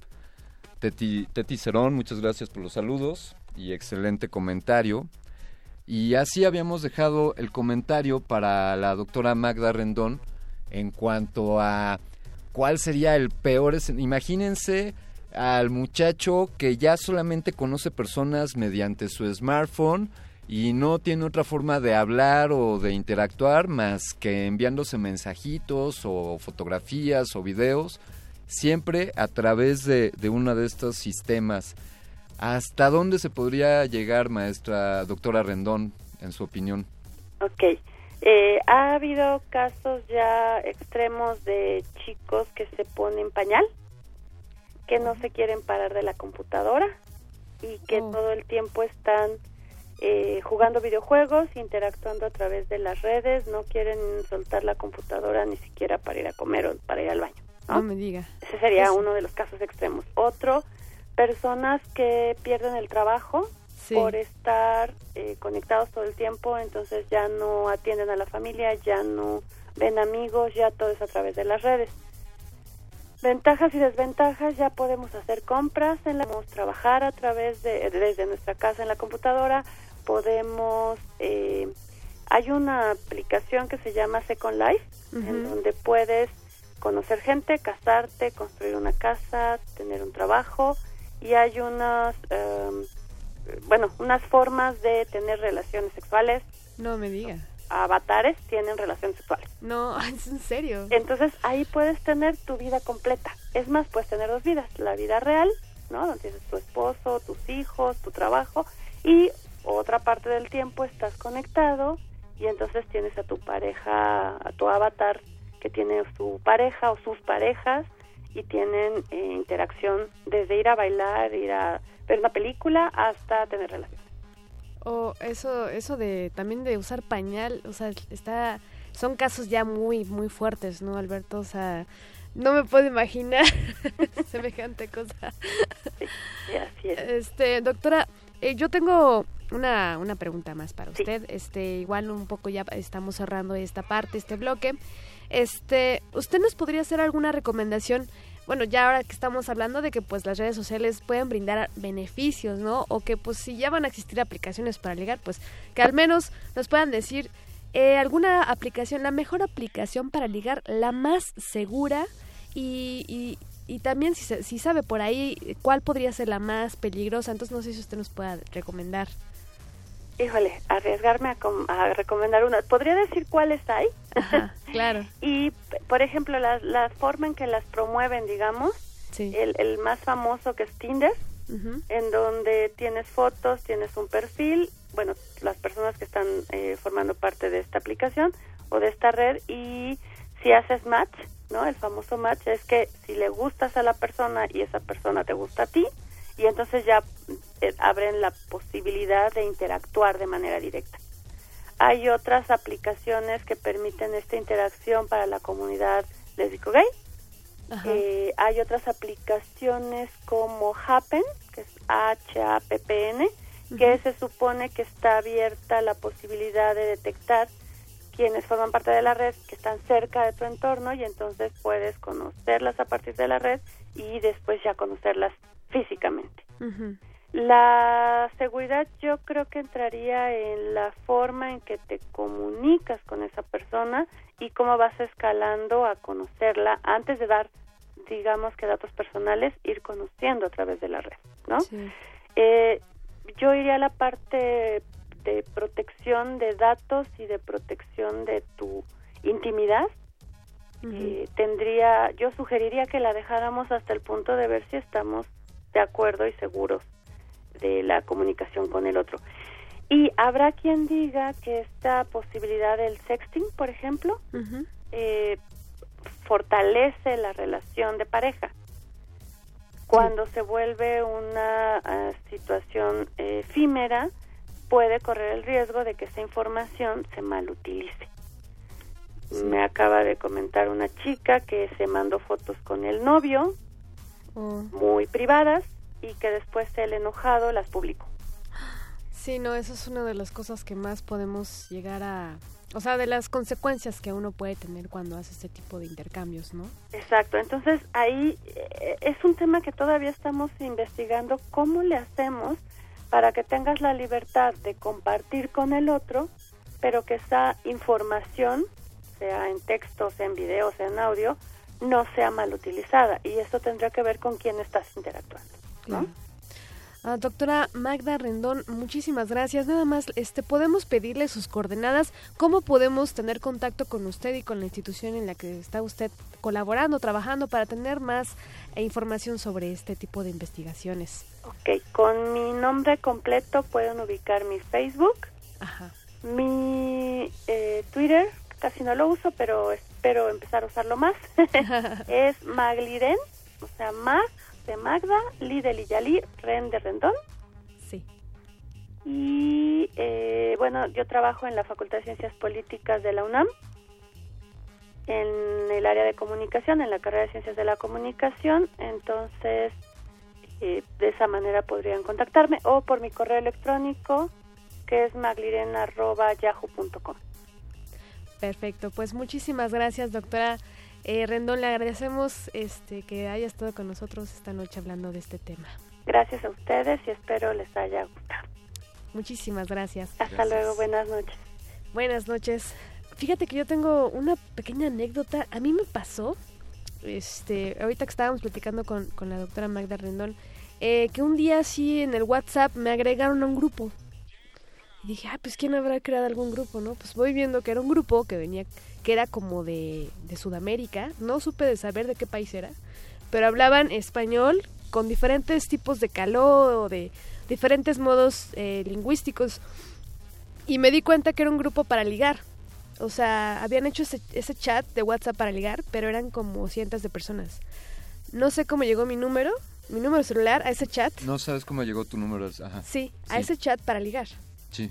Y está muy raro, no sé si, si a alguien le haya pasado o algo así. A mí, pues me pasó una vez. y pues así como, o sea, yo ni siquiera. ¿Y cómo te escribí. fue? Pues fue, fue extraño porque de repente pues empecé a ver miles de comentarios así de hola morras, que no sé qué, que no sé cuánto, así, pero hablando en un idioma este diferente, o sea, de algún, de algún país de Latinoamérica, no sabría describir cuál, pero eh, fue muy raro que mi número haya llegado hasta quién sabe qué país en un chat para ligar. Entonces, pues eso es lo más extraño que me ha pasado en la vida. Pues creo que ahí aplica algunas de las recomendaciones en cuanto a seguridad que, que nos han hecho al respecto. Así es. Y pues creo que, que actuaste bien al ignorarlo si era una fuente desconocida para ti, ¿no? Sí, no, pues yo a quién le voy a dar, o sea, bueno, sí doy mi Eh. celular para mis contactos nomás, ¿no? Oye, en, en- en otros tiempos dirían, oye, por lo menos un cafecito antes. Y aquí quizá podría decir, oye, antes de que me agregues al grupo de WhatsApp, pues, pues mínimo, mínimo preséntate. Sí, ¿no? está muy rarísimo, eso que me pasó. Quizá, quizá por ahí. Sabes, A- a- hoy que estamos hablando de amor, del amor líquido, de aplicaciones para ligar, bueno, pues ahí hay una... eh, está tácito la recomendación de protegerse. La protección, queridos amigos, pues siempre, siempre ha sido un factor importante, pues desde los anales de la historia.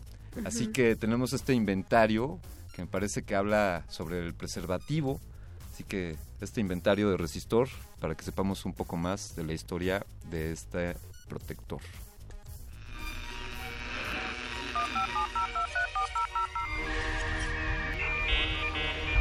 Los últimos grandes avances tecnológicos de los siglos pasados. El inventario.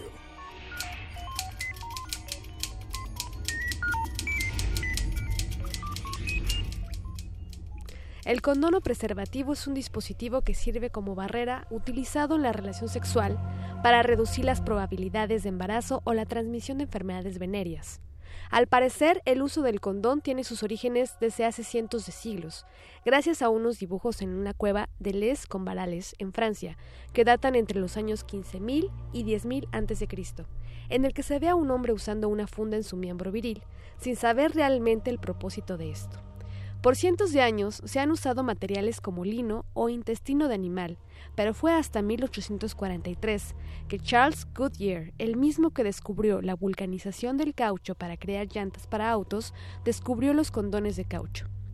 En 1919, Friedrich Killian comenzó a producir condones de látex, el cual se considera el más delgado y resistente y ha estado en innovación desde entonces. Resistor. Esto es una señal. Definitivamente mucho más que agradecer, además de las llantas, al señor Goodyear. Al señor, al buen Charles Goodyear, eh, y lo descubrió por accidente al parecer. Sí, bueno, lo inventó, ¿no? Así es. Y ya no quiero entrar en el detalle de cómo habrá sido el accidente por el cual haya inventado el preservativo. Vamos a detener esa, esa línea de pensamiento ahí, queridos radioescuchas. Eh, pues definitivamente creo que esto se ha hablado muchas veces en Resistor Eloísa, que Sí.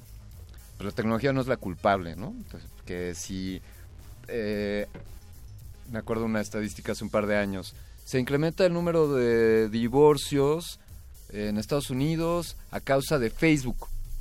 Bueno, pues Facebook no anda provocando divorcios, ¿no? Sí, así es. si, si una de las partes de la pareja pues anda haciendo cosas indebidas y lo cachan mediante Facebook y eso, bueno, pues eso se llama, eso tiene otro nombre, pero no es que Facebook haya cometido ese, esa intencionalmente, ¿no? Sí. Y bueno, esta aplicación es, es un sistema, Second Life, eh, me gustó que, que lo mencionáramos porque pues tiene un montón de tiempo de existir. Sí, sí va- vaya, yo eh, jugué Second Life cuando recién apareció y, y de hecho, francamente lo había perdido del radar. Sí. Eh, le echamos un ojo hace poco y ahí existe, sigue, sigue vigente, tal cual, buscas secondlife.com, creas tu cuenta ahí y creas un avatar. Y es un avatar, bueno, pues es un modelo tridimensional al cual le puedes ir poniendo características eh, en cuanto a la ropa, a su fisionomía, eh, el, el color de piel, el cabello, Sí, pues eh, la complexión. Te digitalizas a través de este tipo de herramienta, ¿no? Digamos, Sí, el, el- me, me gusta que digas el te digitalizas. eh, te digitalizas tu alter ego, quizá, ¿no? sí, y le Eh, pones lo que quieras, claro, o sea, le puedes cambiar el físico, el, ar- todo lo que quieras. Tiene, eh, quizá un día deberíamos dedicarle a un Second Life y ver qué, qué hay equivalente hoy día, pero en su momento cobró bastante fuerza, mucha gente se metió. eh, yo te puedo platicar que incluso colaboramos en algunos proyectos que consistían en desarrollar aulas de educación. Eh, estábamos trabajando en, en hacer el plantel de la universidad en Second Life, ¿no? Sí. Eh, para una universidad. Eh, y había esa idea de tener clases dentro de Second Life. Entonces empezamos a tener algunas pruebas de interactuar con alumnos, pues que ya no venían físicamente a la escuela. Eh, era algo como trabajar a distancia, como estudiar a distancia, que hoy es pues algo muy, muy cotidiano. Pero aquí era mediante, como bien dices, un avatar eh, inventado, ¿no? O una idealización. Y entonces tiene, tiene muchas cosas interesantes esa aplicación, que, que- qué bueno que la trajimos a la mesa. Puedes construir cosas ahí. Había gente que incluso trabajaba ahí adentro, ¿sabes? Sí, Había pues- algunas personas que ofrecían sus servicios para, eh, para mantener tu avatar dentro de Second Life. Y, de hecho hubo una plataforma, estoy tratando de recordarla porque uy, han existido bastantes.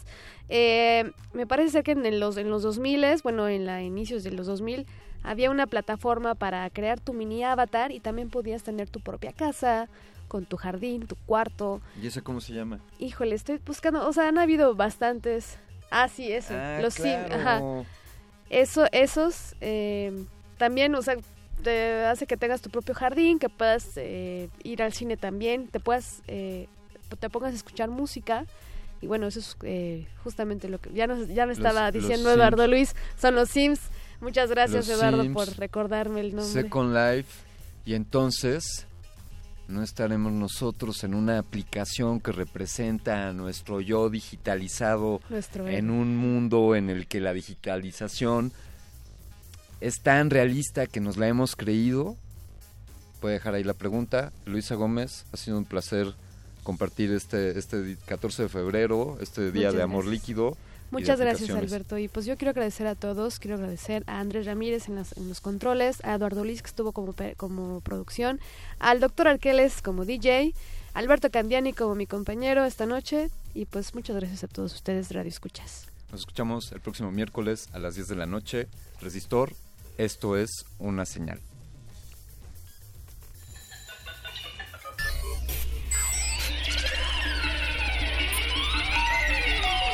La inoculación simbiótica de conocimiento ha finalizado.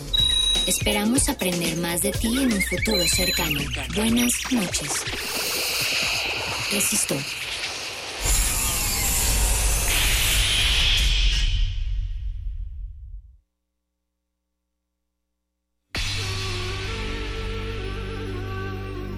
Por siglos nos hemos hecho escuchar. Nacimos como parte de esa inmensa mayoría. Hablar, Escuchar. debatir, proponer, cuestionar. Está en nuestra naturaleza. instrumentos de conciencia de nuestro pueblo. Usamos el sonido porque atraviesa obstáculos. Muros, fronteras. Nosotros somos la resistencia.